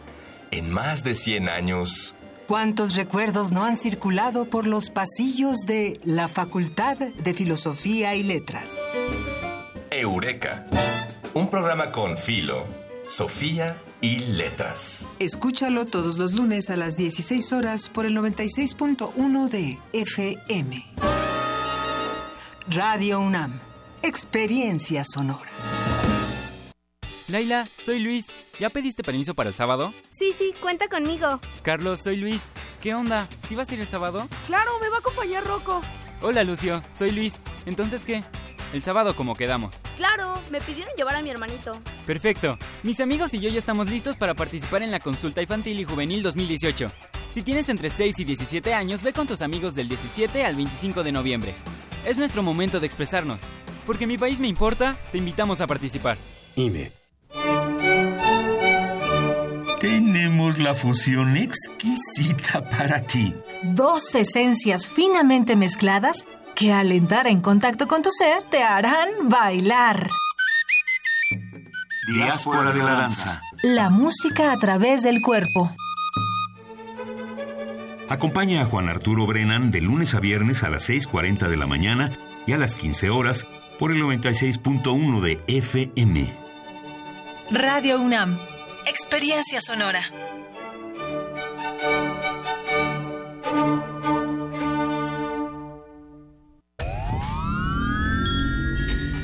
10 frasquitos de gel desinfectante, 8, 7, 6 5 4 caldos cultivos, 2 compostas, un invernadero sonoro.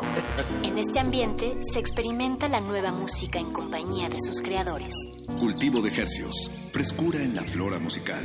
Lunes y jueves, 21 horas, por el 96.1 de FM. Radio UNAM.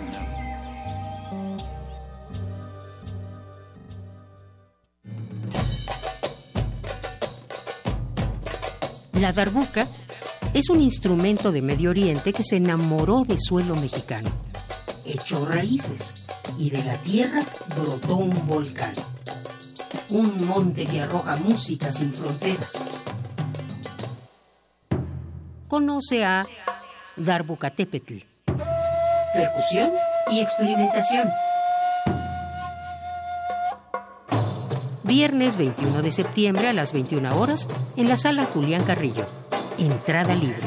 Sé parte de Intersecciones, el punto de encuentro entre varias coordenadas musicales. Radio UNAM, experiencia sonora.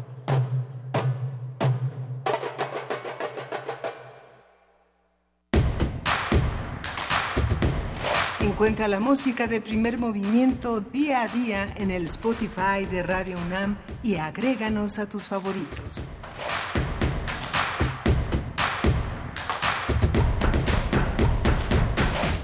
Y son las 9 de la mañana con 3 minutos. Sí, es viernes 21 de septiembre de una semana muy pesada, muy compleja para nuestro país. Eh, nos solidarizamos, por supuesto, con nuestros amigos de Sinaloa. Les mandamos abrazos y trataremos de seguir compartiendo con el hashtag Fuerza Sinaloa para los que quieran. Eh, pues sumar, eh, dar eh, a- a- en, los distintos lugares de acopio que se van a dar en la Ciudad de México. Vamos a estar platicando un poco más de todo eso. Tenemos muchas notas todavía, mucho que hablar. Acá estamos Juan Inés de esa, Miguel Ángel Quemain y Luisa Iglesias. Nos volvemos a encontrar. Sí, estaba, ¿Otra vez? estaba recordando a Juan José Arreola. Sí, hoy cumpliría 100 años. Nuestro queridísimo Juan José Arreola. Sí, un hombre que viene de un punto muy pequeño eh, de, de la geografía mexicana, pero que Yo, en realidad... señores, soy de Zapotlán Soy de Grande. Zapotlán Grande. Sí. Decía Bernardo Chaga que los españoles pensaban que los vascos eran muy pequeños, pero lo que pasa es que decía, estamos lejos, no somos pequeños. Lo que pasa es que no se acercan.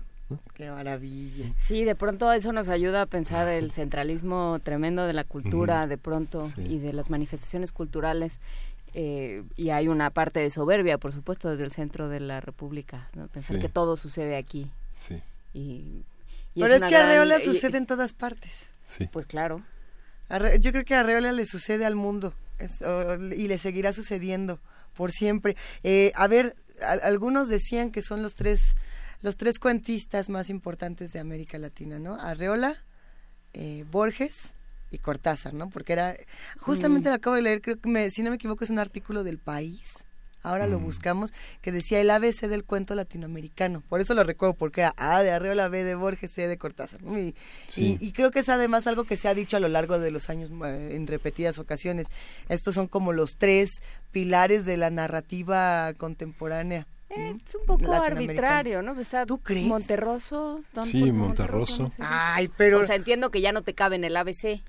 Pero- de Monterroso, pero... Ajá, bueno, es como, o sea, yo me podría, O sea, necia, es- y diría que metería a Tario, a fuerza yo es que querría es un, meter a Tario. o, a, o a Elena Garro. Ay, Es un planteamiento, digamos, es una provocación interesante. A mí lo, Sí. que me, lo que me gusta de esta provocación es pensar que estos tres autores en particular generaron universos y generaron eh, realidades eh, que no hay manera de... Sí, Felisberto De- Hernández. Clarice Lispector, Salvador Garmendia, Pero José fe- Balsa, Felisberto, Quintero. Felisberto Hernández porque es uruguayo, si Sí. no me equivoco, ¿no? Es- o- Sí. o, es de Paraguay. No, es No, uruguayo. sí. Tenía este cuento rarísimo, Moore. Ah, Moore. El del, ¿se acuerdan, no? De un sujeto que le decían Moore porque era un murciélago, pero a la hora de la hora no. Y bueno, tenía, pero no Bioy creo. Cázares también. Yo creo que Felisberto Bioy Hernández ya era demasiado ¿dónde- extraño. ¿Dónde dejamos a Bioy Casares? Sí. ¿Y dónde? No le discutan al ABC del cuento, nomás por andar Bueno, haciendo pues cultura. cada quien puede- tiene derecho a sus ¿Cuál sería el suyo? Eso es lo, lo bonito de ser lector y de ser ¿A quién pondrían? chiviscolero, dirían en mi casa. Sí. A ver, ¿a quién, ¿a quién pondrían en su propio ABC? No me puedo acordar del nombre. Es, es brasileño. Ajá. Ah, Rubén Fonseca. Rubén Fonseca. Sí, con otro. estos cuentos brillantes. Rubén Fonseca es una maravilla. El, ¿Cómo el que atropellaba mujeres en la noche. Y uno aquí ya quemándoles los cuentos a todos. Sí. Bueno, pero es para que se les antoje. Rubén Sí. Fonseca tenía... ¿Cómo se llama el cuento? Paseo nocturno. Paseo nocturno. Que va Rubén este señor Fonseca. en su vida muy tranquilito y sopas a atropellar ¿Cuáles son sus cuentistas? ¿Cuáles son los cuentos poderosos que, que recuerdan en América Latina? Sí, Es creo, que- que, creo que tu ABC está, está bonito para Mira, empezar, pero puede uno seguirle. Ahora sí que no es mío. No, bueno, no, Porque si perdón. fuera el mío yo pondría a Inés Arredondo, por, Por ejemplo. ejemplo. Para Sí. mí Inés Arredondo tendría todo todo que ver con la- lo extraño y con la naturaleza de lo que el cuento tiene que ser. O Amparo Dávila. Yo pondría más mujeres. Amparo Dávila, Inés Arredondo. ¿A quién más? Elena Garro. A Elena Garro, por supuesto. A, a mí a Francisco Tario. Y a Feliberto Hernández también, porque tenía Revueltas otros. también tiene unos cuentos poderosos y Rulfo. Ah, ¿Cuentos para dormir en tierra? Sí, No, sí, se Dormir en tierra. Dormir en tierra. ¿Cuáles son sus cuentistas favoritos? Eh, hay un- libro, bueno, una, se- una serie de libros, la de la teoría de los cuentistas. Sí. Es de Lauro Zavala. Lauro Zavala ha recopilado cerca de, no sé si cuatro, cinco, seis tomos de teorías de los cuentistas. Es una gozada porque Débora no solamente... Dorotinsky ya se salió de todas las fronteras y dijo Margaret Atwood. Sí, pero estábamos Pero, en- pero de los la, latinoamericanos. la Horacio la América Quiroga Latina sigue de siendo también otro poderoso. En ese, en ese libro de Lauro Zavala, justamente en Teoría de los Cuentistas, habla del decálogo del cuentista de, de Horacio Quiroga. Horacio Quiroga, donde Horacio Quiroga, por ejemplo, decía, si no me equivoco, que tienes que saber exactamente de dónde partes y a dónde terminas para escribir. No se vale estar ahí, ay, yo veo a dónde me lleva mi pluma. na, na, na, na". Eh, mientras que, ay, ¿cómo se llama el de bola de cebo? Maupassant decía todo lo contrario. ¿O no era así? Bueno, hay que leer a Lauro Zaval. Yo creo que hay Sí. que recuperar estas experiencias porque habla desde Poe hasta cómo se sentaban los, los- los escritores, ¿no? Ya nos podemos quedar otra hora aquí. Sí, pero Frida se le va a descoyuntar algo. Ándale, momento. Una hora más hablando de cuentistas. Bueno, si queremos entrarle a este ABC Arreola. Y los nueve Borges. tomos que hizo la UNAM de este de cuento también son un ¿Los panorama solo cuento? solo cuento. Uf, buenísimos. Ahí los tenemos. Sí. Hay que echar Y el de un... crónica también. En fin, vámonos. A ver, vámonos a poesía necesaria porque además sí viene dentro de este ABC. ¿Cómo Sí. de que no? Primer movimiento. Hacemos comunidad. Es hora de Poesía Necesaria. Querida Juana Inés de esa. En realidad este poema está motivado por Pablo Extinto, que siempre nos lleva al borde de la cornisa, como diría eh, Soda Stereo. Y es de Borges, justamente hablando del ABC, pero es eh, ahora en la vertiente poética de Borges, o más formalmente poética, porque algo tiene.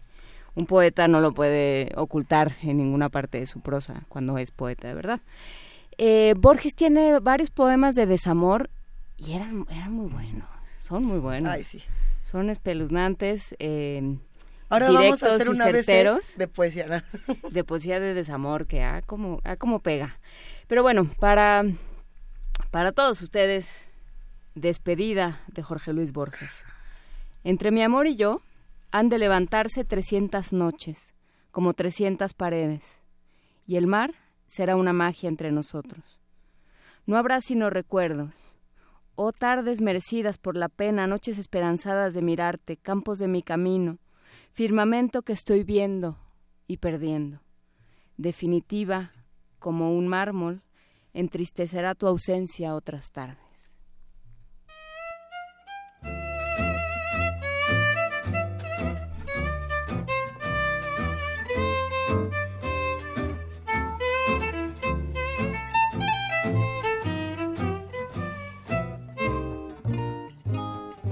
Soir, le vent qui frappe à ma porte me parle des amours mortes devant le feu qui s'éteint.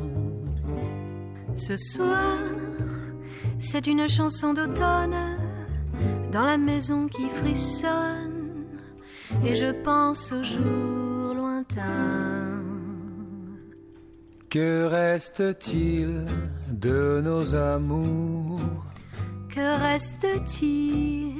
De ces beaux jours Une photo, vieille photo de ma jeunesse. Que petit, des billets doux, des mois d'avril, des rendez-vous? Un souvenir qui me poursuit sans cesse. Bonheur fané, cheveux au vent. Baiser volé, rêve mouvant. Que reste-t-il de tout cela? Dites-le-moi. Un petit village, un vieux clocher. Un paysage si bien caché. Et dans un nuage, le cher visage de mon passé. Les mots, les mots tendres qu'on murmure, les caresses les plus pures, les serments au fond des bois. Les fleurs qu'on retrouve dans un livre, dont le parfum vous enivre, se sont envolés. Pourquoi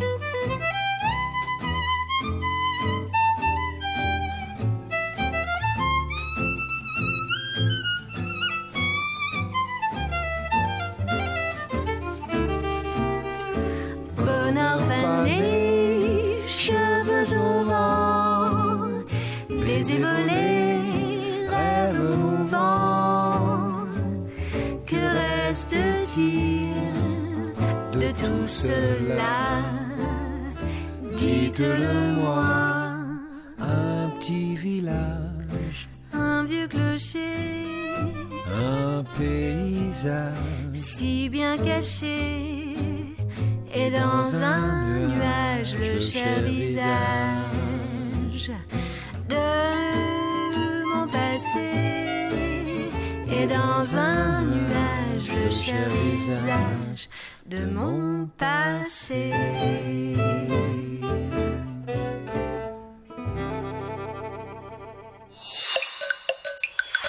Primer movimiento. Hacemos comunidad. La mesa del día. Un atlas de riesgos es una plataforma informática apoyada en sistemas de información geográfica y bases de datos sobre fenómenos perturbadores a los que está expuesta una comunidad y su entorno. Estos pueden ser de tipo geológico, como los sismos o los hundimientos, hidrometeorológico, como el caso de las lluvias extremas y los ciclones tropicales, químico-tecnológicos, como los derrames, los incendios o las fugas tóxicas, sanitario-ecológicos, con los que tienen que ver con la contaminación del aire, del agua y el suelo, e incluso socioorganizativos, como los accidentes de tránsito.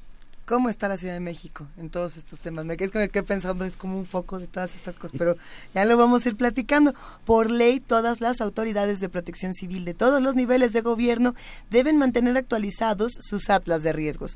Así, a partir de los atlas estatales y municipales e información de instancias académicas y del gobierno federal, el Centro Nacional de Prevención de Desastres, en APRED, integra el Atlas Nacional de Riesgos. Vamos a conversar sobre el concepto de atlas de riesgos, cómo se ajusta a la realidad mexicana, qué nos dice, qué sugiere y para qué utilizarlo. Estamos con José Luis Hernández de ESA, él es miembro activo del Colegio de Geofísicos, director del Atlas de Peligros y Riesgos de la Ciudad de México y director general de Prevención en la Secretaría de Protección Civil en el periodo 2007 a 2012. Bienvenido, José Luis, gracias por estar aquí. Buenos días, muchas gracias. Un gustazo que nos acompañes, José Luis. Eh, ¿Qué son los atlas de riesgos y, y por qué eh, son tan necesarios en ciudades y en todas las regiones del país? Fíjense que uno de los problemas que tenemos en nuestro país es el, eh, la falta de diagnósticos a veces para poder mitigar los riesgos. Los riesgos son eh, la, la posibilidad de que haya pérdidas, pérdidas humanas, pérdidas de infraestructura, pérdida de los bienes. Entonces, siempre hay que tener un diagnóstico para poder hacer las eh, prevenciones necesarias, tomar las medidas necesarias y en función de eso, pues evitar esas pérdidas a las que me refiero. Entonces los atlas de riesgos son un banco de información que nos permite conocer, determinar cuáles son esas, esas eh, eh, propiedades de, de, la tierra, propiedades de la de las eh, urbes, de los municipios, de los de las de, todos los sitios donde hay actividad humana y en función de eso se, se destinan las políticas de gobierno o las políticas sociales para que eh, podamos salvar vidas. Finalmente ese es el objetivo, un banco de información muy grande en el cual se pueda tener los datos suficientes y en función de eso ver qué hacemos para mejorar la situación en la que vivimos. ¿Cómo, cómo se hace un atlas de riesgo? Bueno, eh, el, el, término de atlas es un poquito ambiguo porque los que somos, o al menos yo soy de la generación de los 60s y 70s, eh, y, y, nosotros imaginábamos al principio un atlas como un conjunto de mapas, uh -huh. porque eso era lo que nos enseñaban en la escuela. Uh -huh. Pero con el tiempo y la llegada de la electrónica, eh, hemos tenido que sufrir eh, y digo sufrir porque soy de, las, de, esa generación sufrida también, que hemos tenido que irnos modernizando con el tiempo y, y, hemos recibido una serie de tecnologías que nos permiten hacer que esa información pueda llegar a todo el mundo. Entonces, ¿cómo se hacen? Básicamente sí es un conjunto de mapas y de bases de datos que nos permiten obtener la información. Por ejemplo, tenemos eh, mapas de mapas de las aceleraciones de los sismos en la Ciudad de México durante muchos años. Y entonces, en función de esos mapas y las aceleraciones, es decir, cómo se ha movido la Tierra, nosotros podemos definir cuáles son los sitios más vulnerables de la ciudad.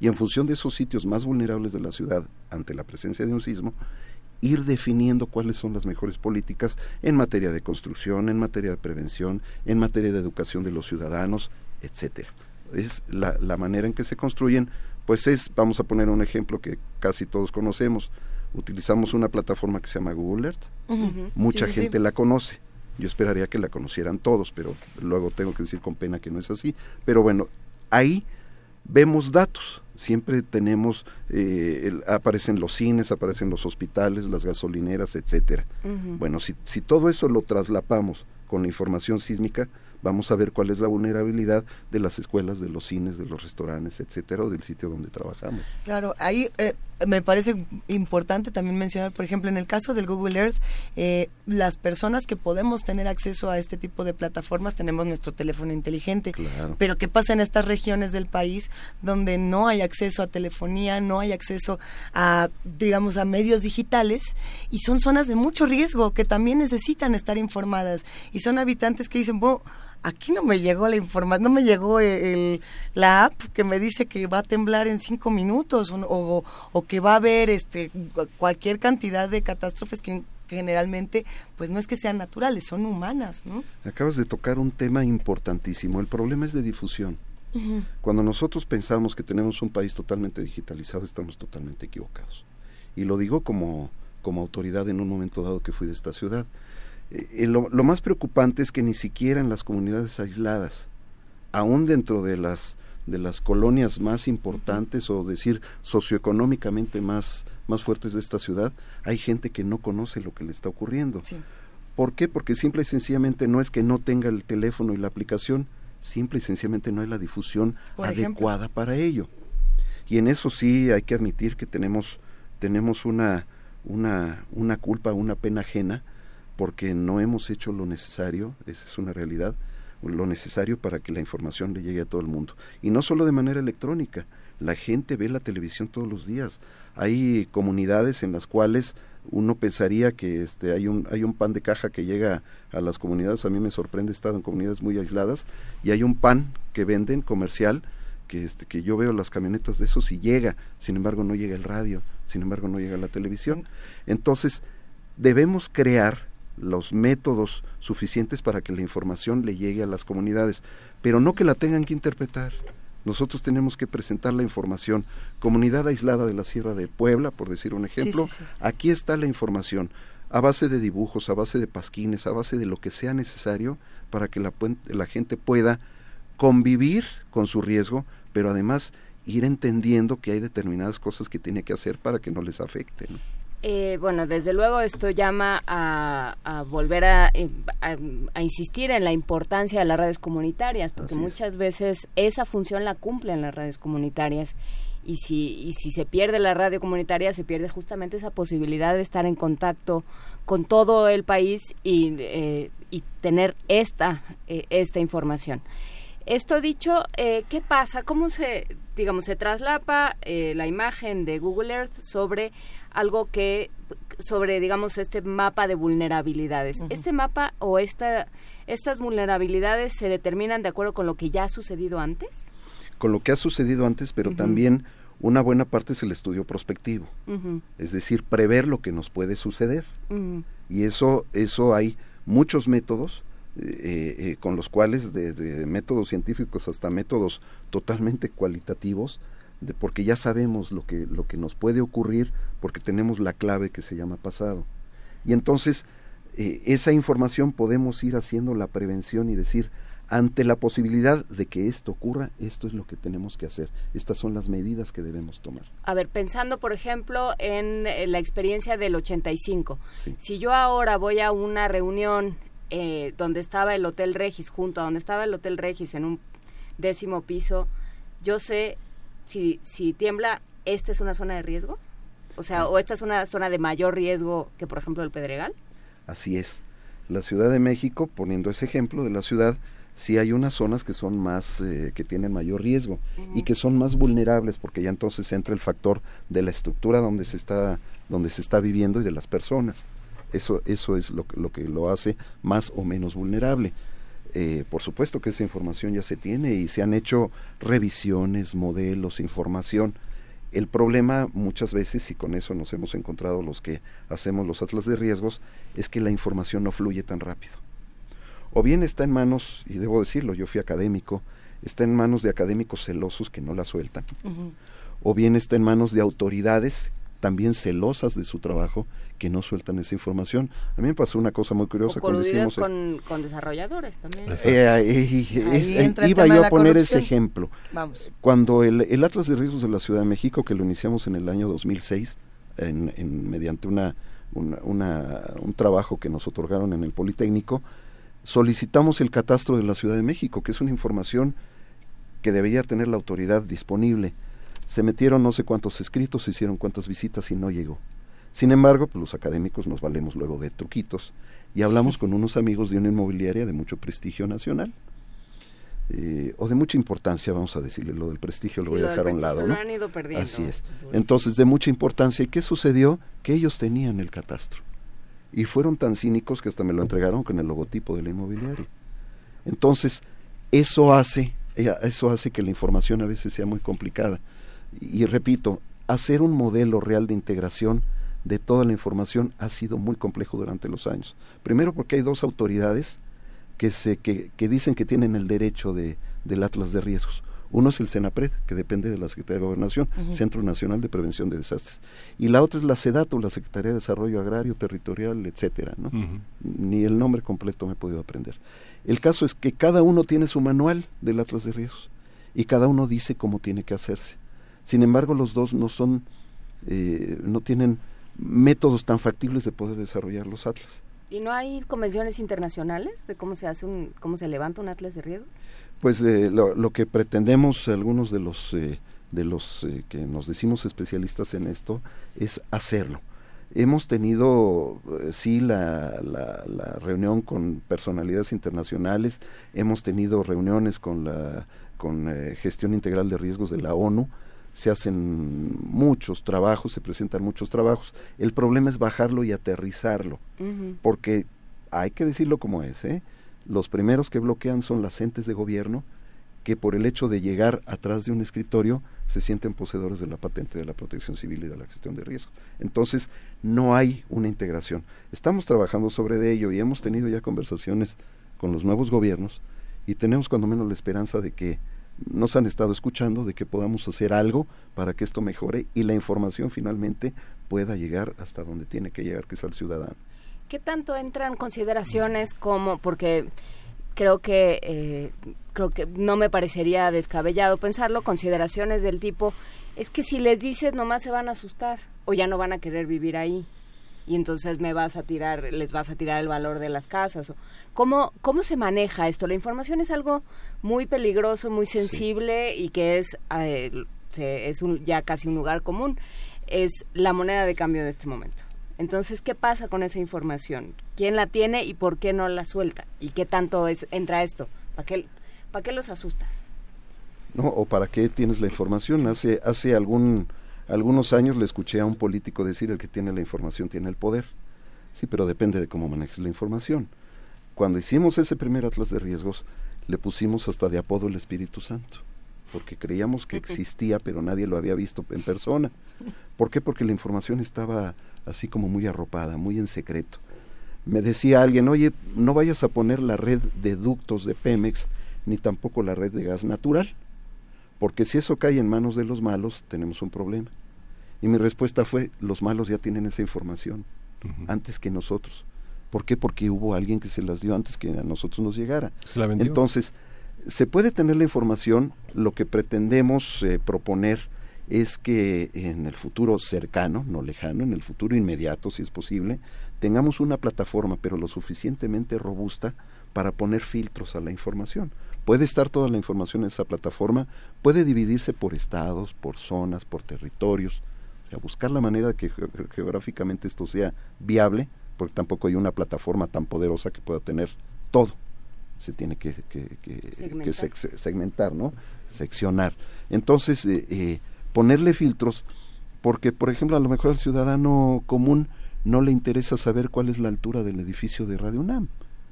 Sin embargo, para otros especialistas sí. ¿Por qué? Porque tiene que tomar en cuenta que allá hay en el, en el censo una determinada cantidad de habitantes, de personas flotantes, etcétera. Pero al ciudadano sí le importa cuánto se mueve en su en el sitio donde vive Radio UNAM. ¿Por qué? Porque es la información, bueno, por supuesto, ¿no? por supuesto. Pero también para tomar las medidas necesarias, porque el Atlas de Riesgos también debe contar con recomendaciones. Si vives en tal zona, la manera en que tienes que revisar tus edificios antes de que ocurra un sismo es, a lo mejor estás en una zona de alto riesgo, pues vas y buscas a los especialistas, no voy a decir de la delegación, de la UNAM, de la UAM, de la UAM, del Politécnico, de las escuelas que tienen esa especialidad, que estamos seguros que te van a apoyar, porque también para eso hay convenios de las en- entidades con los gobiernos. Es un trabajo conjunto. Yo sigo mucho las palabras de una gran amiga que fue directora general de prevención de este país y que dice que la protección civil somos todos. Tenemos que integrarnos y sobre- en función de eso sí ir ya obteniendo información y sobre todo nos tiene que llegar. Una brevísima pausa, José Luis Hernández, para despedir a nuestros queridos amigos del 860 de AM. Les agradecemos por estar con nosotros toda esta semana. Los dejamos con su programación habitual y volvemos a escucharnos el lunes de 7 a 10 de la mañana. Si quieren quedarse a seguir hablando del Atlas de Riesgos, que esta conversación se va a poner todavía mejor, eh, quédense con nosotros en el 96.1 de FM.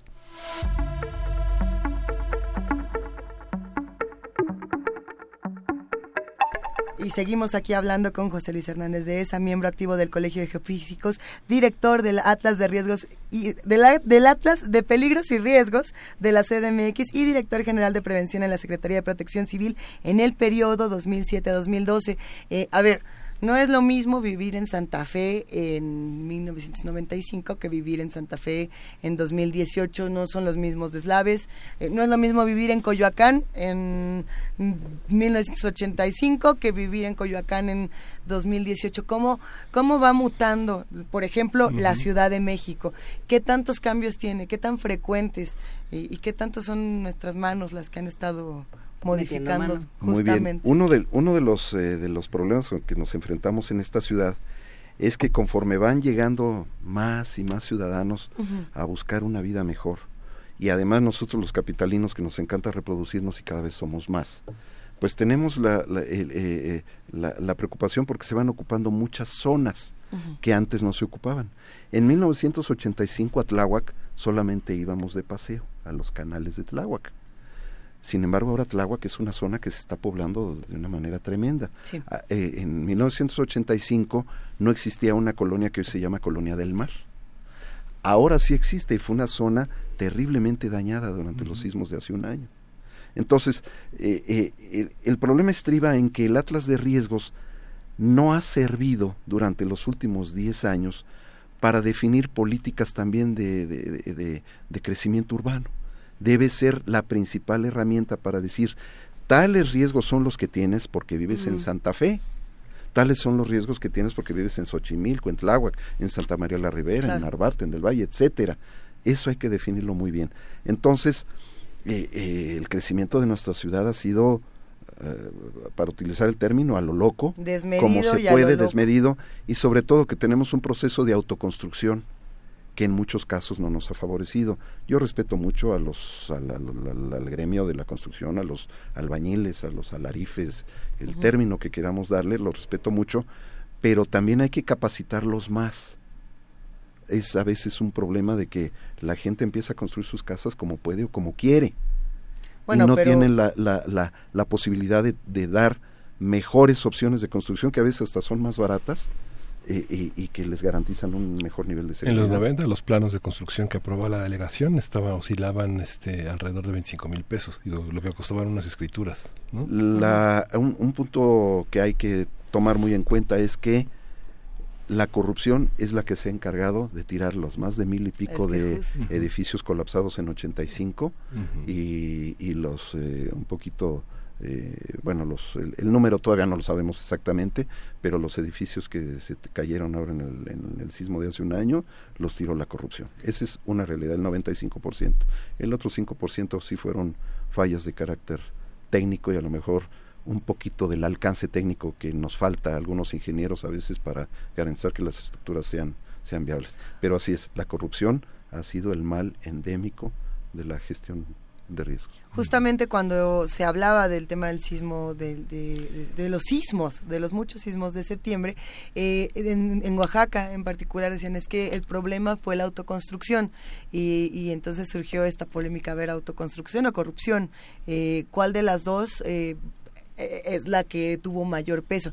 En Oaxaca en particular, pero en, todo nuestro país creo que gana el tema de la corrupción, pero gana en muchos más espacios, no solamente en construcción. ¿Cómo vemos ahora sí que el mapa de la corrupción dentro del mapa de, los riesgos que tenemos en esta ciudad? ¿Qué ha, qué ha pasado? edificios, ¿qué más tenemos que, que decir? A ver, esto ha hecho que tengamos cada vez más riesgos, que vivamos cada vez más en mayor riesgo en la, en la ciudad. Y hay, hay un factor preponderante que se llama la falta de cercanía con los ciudadanos. Casi siempre estudiamos una carrera de ingeniería, arquitectura, ingeniería civil, etcétera, con el afán de tener un lucro personal, pero se nos olvida en muchos, en muchos de los casos el, el parámetro social. Debemos acercarnos a la sociedad. Si yo veo que una persona que trabaja eh, conmigo va a construir su casa y soy ingeniero, bueno, cuando menos debo apoyarlo y ayudarlo. La autoridad del gobierno, autoridad, llámese autoridad municipal, comunitaria, del gobierno del Estado, de la, de la federación, debe estar cerca de todos esos procesos, porque además una casa no se construye de un día para otro, todo mundo se da cuenta. Si la autoridad estuviera haciendo su trabajo y si las comunidades estuvieran conscientes, estarían apoyando a quien está haciéndolo, porque no pasa más que de un consejo, y lo puedo decir así. Un buen consejo bien aplicado y bien dado puede garantizar la seguridad de una gente porque así lo he hecho en mi práctica profesional, porque así me enseñaron desde mi cuna a tener vocación de servicio. Si veo que algo se está haciendo mal, me acerco.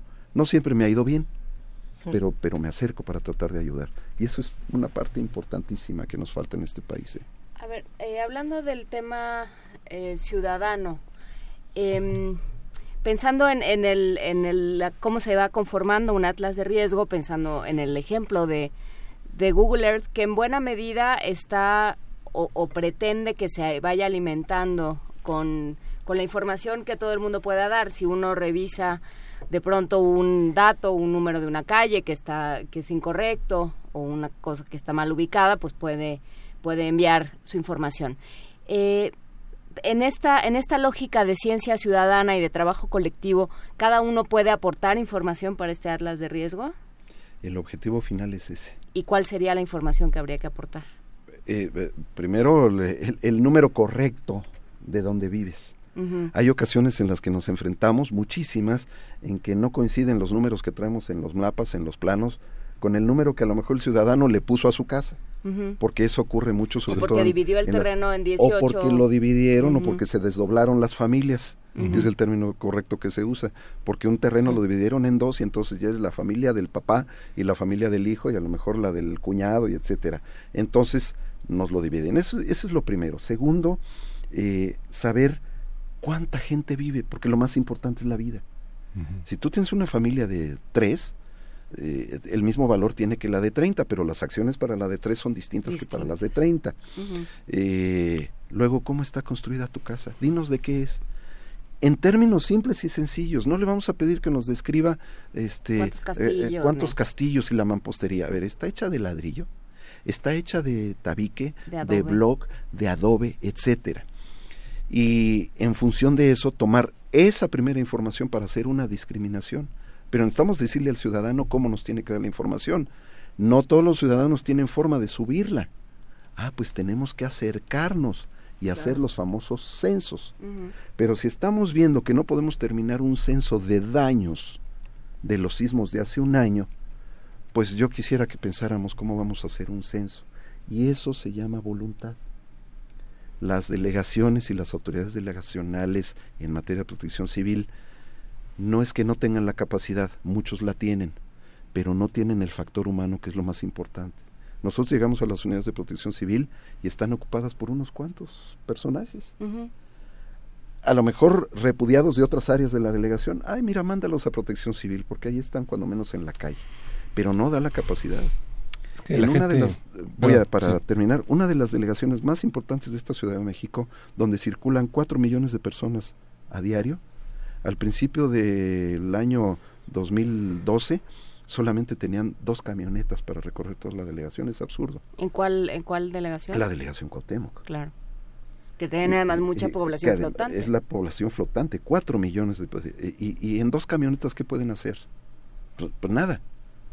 Incrementaron un poquito más, pero no ha habido todavía esa voluntad política para que las unidades de protección civil estén equipadas y puedan hacer trabajo técnico de prevención, hacen trabajo técnico de emergencia y muy muy este muy muy pobre ¿eh? mucha gente no quiere reportar eh, ese tipo de datos porque el impuesto predial eh, con las eh, con los cálculos que se hicieron de las del mapeo que se hizo aéreo eh, subió el predial hasta 500% en muchos casos, ¿no? de muchas familias en colonias populares que había construido el primo, el hermano, el cuñado, el hijo, el nieto, todos, y de pronto una casa que había sido reportada de una planta ya era un edificio de cinco niveles construidos de una manera este, aleatoria, este, muy circunstancial, con materiales muy dispares, sin una planeación y de pronto se reportó como que era una casa que tenía que pagar, no sé, 14 mil, 20 mil pesos al año de predial. Esto es asunto de educación. Mientras pensemos primero en una política recaudatoria, exclusivamente recaudatoria, estamos mal. Hay fondos que pueden llegar de otros lados. Entonces no necesariamente tenemos que sangrarle el dinero al ciudadano. Segundo, el ciudadano tiene que entender, pero la única manera es educando, capacitando, que esas cosas no son correctas porque por ahorrarse dinero a lo mejor en, en el predial va a obrar en su contra, o sea, no va a ser de su beneficio. Yo tengo un amigo que hizo su casa allá por un cerro en, en, este, en un terreno de 6 metros de frente por 10 de profundo y le construyó cinco niveles. Subir por ahí además es un, es, un sufrimiento, porque la escalera es angostita, este, vaya, no tiene ningún diseño. Eh, sin embargo, él está muy feliz ahí, porque vive en un cerro, este, un cerro que está dentro de la zona urbana, y que además este, se convirtió en una especie del icono de su cuadra, ¿no? Porque es el único que tiene cinco pisos. Sin embargo, sigue pagando el predial de del pedacito de terreno. Pedacito, claro. Este, yo se lo dije muy claro, oye, el día que te caiga aquí la autoridad de, este, de, del gobierno de la ciudad te va, te va a acribillar. La, los dos se contraponen las dos cosas, ¿no? Tienes, construyes más, tienes que pagar más, pero también hay que hacer cosas más lógicas, más sanas. No podemos seguir con una política recaudatoria que, que sangre terriblemente. Así como también es, bueno, vives en las lomas, tienes que pagar tanto de predial. Puede ser que sí, pero me parece que también tenemos una diferencia muy grave ahí.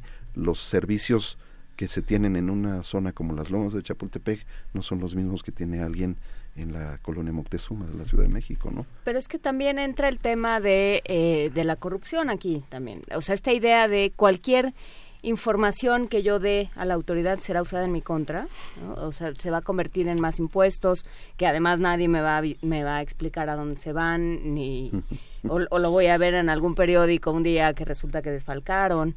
Eh, o sea, todo, todos estos temas es un tema que, que abarca mucho.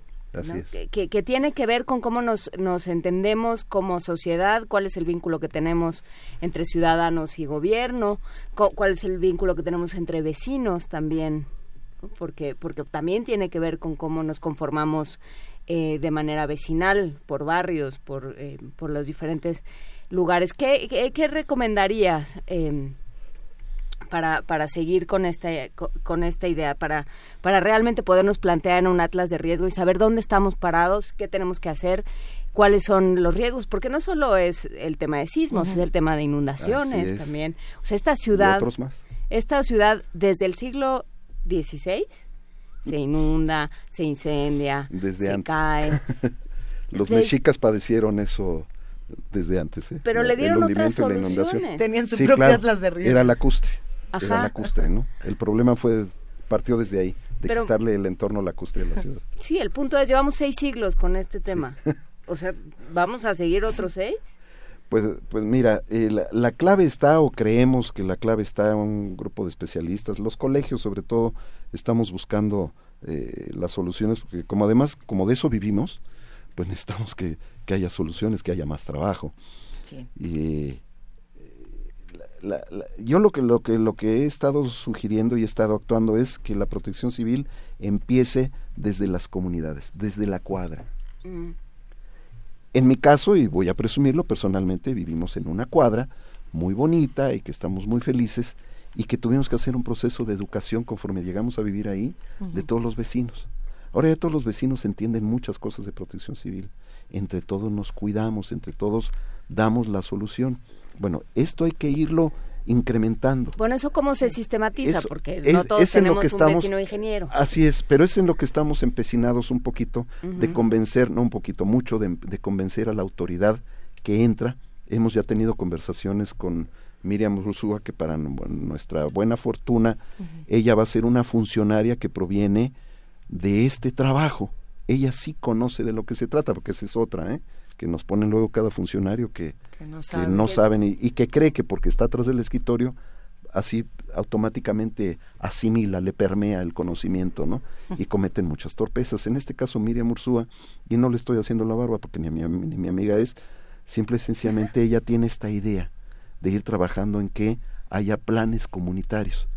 Vamos a hacer un par de pilotos en unas colonias, eh, una en Iztapalapa, otra en la, en la delegación Cuauhtémoc, para ver cómo va funcionando. Y esto es también de prueba y error. Tenemos que ver dónde sí funciona, porque tampoco hay un patrón exacto para todos. No pensamos lo mismo todo, aunque seamos chilangos, no pensamos todos igual. Entonces es muy importante empezar desde ahí. Claro. A partir de los pilotos, si nos va funcionando, pues seguiremos. Si no funciona, que creemos que sí, veremos cómo hay que pulir todo esto, todos estos procedimientos, para que le llegue la información a la gente. La ventaja que tenemos es que tenemos los sismos frescos. Y entonces empecemos por el área sísmica. Tenemos un problema grave de inundaciones, motivado por cuestiones de basura y de falta de infraestructura hidráulica. Ah, Bueno, ya tenemos que empezar en las comunidades a trabajar desde la cuadra, desde la colonia, desde la delegación, este, con esa voluntad, porque ni modo, tiene que partir primero la voluntad del gobierno. Desafortunadamente, si no tenemos a veces un poquito la presión encima, no actuamos. ¿No? Si estamos viendo que se está acercando la autoridad, nos ayuda o a veces nos presiona, pues ni modo, tendremos que actuar. Esa, esa, esa es la que, la que sostenemos un grupo importante de, de especialistas, que es, es la clave. Empecemos desde las comunidades. He ejemplificado la Ciudad de México, pero lo mismo ocurre para la comunidad más aislada de la Sierra Oaxaqueña. Por supuesto. A ver, hay eh, eh, está estamos conscientes de lo que ocurre en la ciudad, de, de, la parte de los sismos, de la parte del agua, las inundaciones, la basura, etcétera. ¿Qué pasa, por ejemplo, cuando es impredecible lo que ocurre o cuando es, es, que me quedo pensando justo en lo que está ocurriendo en este momento en Sinaloa y en Sonora. Eh, allá es así, así de que se inunda de no era, o por lo menos hasta donde uno tenía entendido, este tipo de inundaciones no eran parte de la, de la realidad que viven en Sinaloa, que se vive en Sonora. Al contrario, los climas son completamente distintos en ese sentido. En este momento hay 11 municipios sinaloenses que se encuentran en estado de emergencia a causa de, de estas lluvias. Hay 16 mil personas evacuadas y no hay clases en, bueno, en todas partes. ¿Qué, pasa con eso? ¿Se podía medir? ¿No se podía medir? ¿Se podía saber? Sí se puede y sí lo sabemos desde hace muchos años. El problema es que ahora ah, tenemos mejores niveles de información y la noticia nos llega rápido.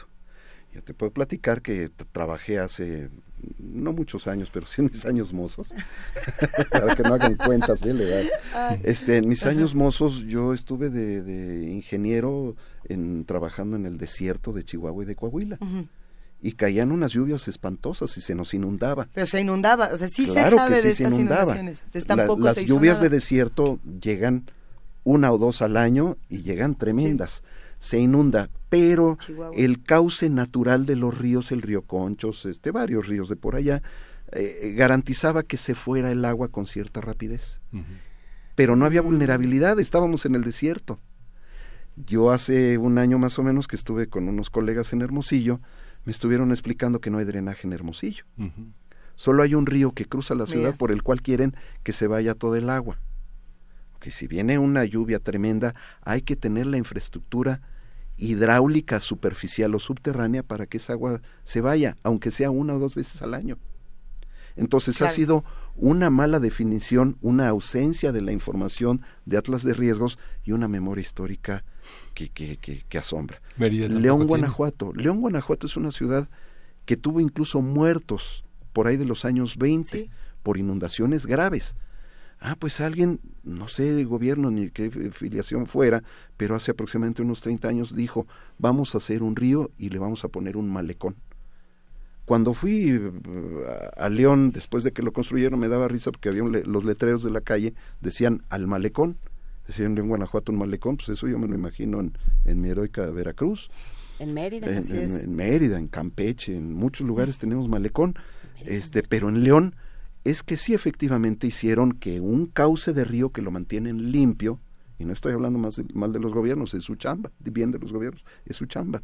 Este, con lo cual han garantizado que todo ese asunto que ocurría en León, Guanajuato, se mitigue. No así en Guanajuato capital, donde se inundan desde la época de la colonia. Y ahora más porque han abierto otros tunelitos por ahí más y entonces se inundan más tardan más en resolver ese problema. Tienen Sin los embargo, túneles hay y se inundan los túneles, pero debajo de esos túneles hay otra parte que se supone tendría que drenar el agua hay métodos, métodos hidráulicos, ya sea de bombas, cárcamos, métodos hidráulicos muy avanzados con los cuales toda esa agua que empieza a sobrepasar, pues se envía hacia otros lugares, ¿no? Claro, es que el problema de el problema de la prevención es que pues no se nota. O sea, no lo puedes, no lo puedes poner en un, en una bonita diapositiva y mostrarla porque no es. No puedes inaugurarla. No puedes inaugurarla, no, no sale en los periódicos, no se nota. Y además hay esta idea de, mira, tenemos tantas cosas por resolver. En el mejor de los casos, cuando no, se, hay desfalcos y se lo roban todo y entonces ya no hay no hay redención, pero bueno, hay tantas cosas por atender que eso es lo de menos porque ya sería muy la de malas, que ha sido la frase que nos ha eh, dado la puntilla en México, ¿no? Sería muy la de malas que volviera a temblar en 19 de septiembre. Sorpresa, ¿no? Entonces, eh, todo esto puede suceder, ¿no? O sea, es, es, lidiar, es prepararnos para lo que no sabemos si va a pasar, no sabemos si nos va a tocar a nosotros, no sabemos dónde vamos a estar, no sabemos si vamos a necesitar algo, pero lo que sí sabemos es que puede suceder, que va a suceder en algún momento, que a alguien le tiene que tocar y que va a atacar a las poblaciones más vulnerables. En casi con toda probabilidad va a ser mucho más dañino innecesariamente dañino para quienes están en situaciones de mayor vulnerabilidad. Y eso tendría que ser una carga de conciencia para cualquier y un llamado a la acción para cualquier gobierno que pretenda interesarse por, por sus electores y por sus ciudadanos. E- efectivamente es una carga de conciencia. Eh, yo dejé mi actividad, duré nada más cinco años en la actividad esta administrativa del gobierno. No quise saber más de ella, más que por fuerita, por razones obvias, porque es una lucha constante. Hay que estar luchando desde el jefe o el directivo o el secretario o el etcétera ignorante que no entiende o que le preocupa solamente el asunto político, el cual acabas de mencionar. Efectivamente, nosotros no podemos inaugurar el Atlas de Riesgos. pues, ¿A quién le importaría eso? Este, porque, pues sí, el Atlas de Riesgos está muy bien, pero ¿y? Eso no me da, no me da lustre, no me da brillo. Y es desafortunadamente lo que, no- lo que venimos arrastrando de toda la vida. El, el, eh, yo, yo me dedico en gran parte a los eventos socioorganizativos, es decir, a los espectáculos públicos, a los conciertos, a- a- a- en, en lugares confinados a veces no confinados. ¿Y esto qué significa? Que yo tengo que hacer una serie de cuestiones de prevención pensando que puedo tener una estampida, que puedo tener un conato de incendio, que puede llegar el, el sismo. En fin, todos esos factores los evalúo y organizo las brigadas de personal especializado para atender todo eso. Como decimos vulgarmente, por si las moscas. Es mejor estar prevenido. Y ha habido clientes que me dicen, oye, la verdad me da flojera hasta pagarte tus honorarios, que son bastante caritos, porque no pasó nada. Maestro, es que mi trabajo fue que no pasara que no nada. pasara nada, exacto. Entonces, este, qué mejor que tienes un saldo blanco. ¿Qué querías? ¿Alguien que se cayera por una escalera porque no tenía buena iluminación la escalera? ¿Para desquitar O- mi o- sueldo o cómo? Así es, Sí. o sea, ¿cómo, cómo quieres que, que lo desquite? Tienes toda la razón. Entonces, eso es algo que tenemos también que trabajar en informar que más vale preme- pe- prevenir que, que lamentar. Que no es un gasto inútil. No, no es, que, es una que yo creo que ese es, ese es el tema.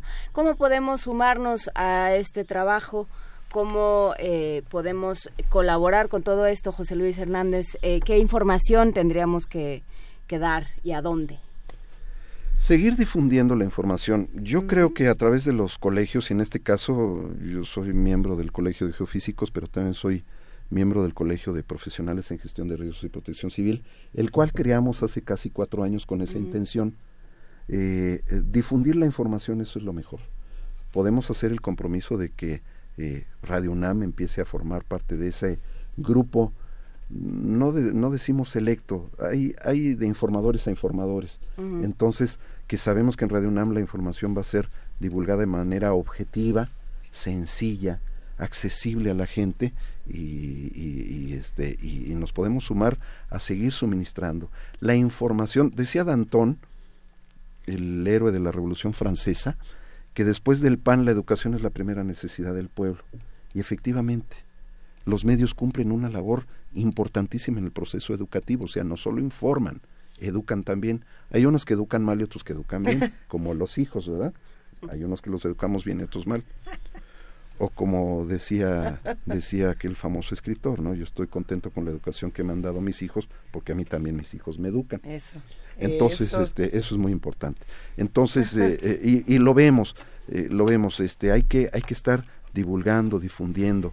Yo creo que si hacemos redes de información adecuadas, serias y enfocadas a lo que, a lo que necesitamos, vamos a lograr mucho en muy corto plazo. Yo estoy convencido de eso y es la opinión de muchísimos de mis colegas de, que, que viven igual que yo de esta, de esta actividad. No queremos que esta conversación termine. Pero Nada se nos va a más. dislocar Gerardo que está deteniendo un chicharrón.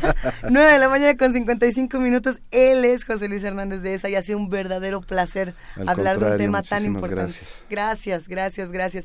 Vámonos con una mini producción justamente para recordar a Reola y regresamos. Sí, el peso exacto de un colibrí del breviario Armisticio.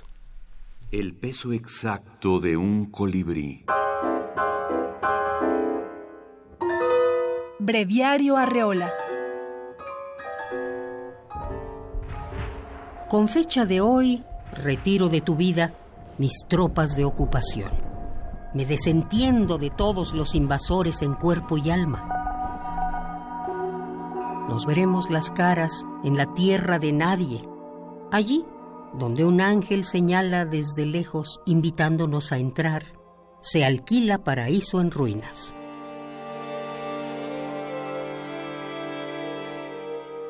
Armisticio, Juan José Arreola.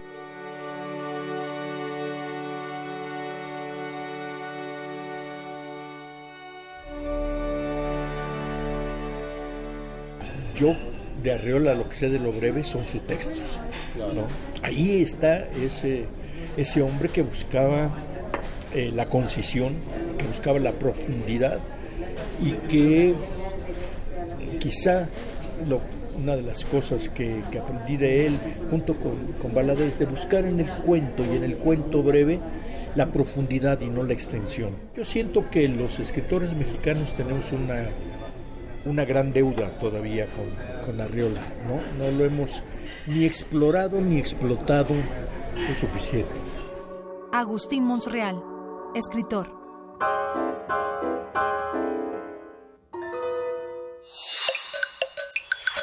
Primer movimiento. Hacemos comunidad.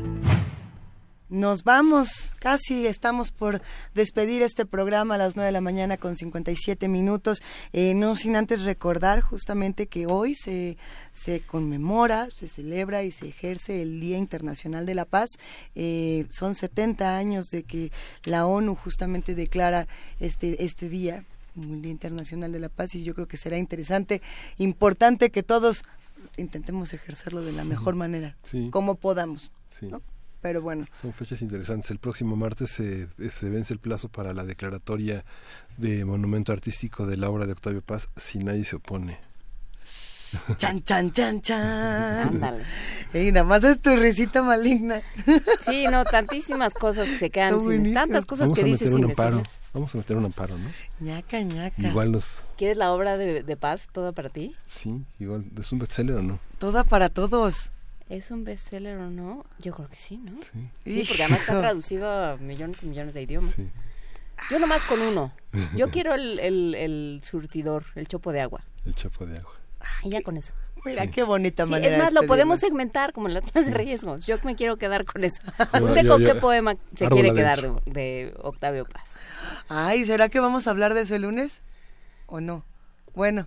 no, Pues vamos en estos días, Es que se, está, está Pero bueno. la poesía necesaria, tal vez. Gracias a todos los que nos acompañaron esta semana en Primer Movimiento, todos los que hacen comunidad con nosotros, tanto en redes sociales como en el teléfono. eh, les agradecemos, les mandamos un gran abrazo.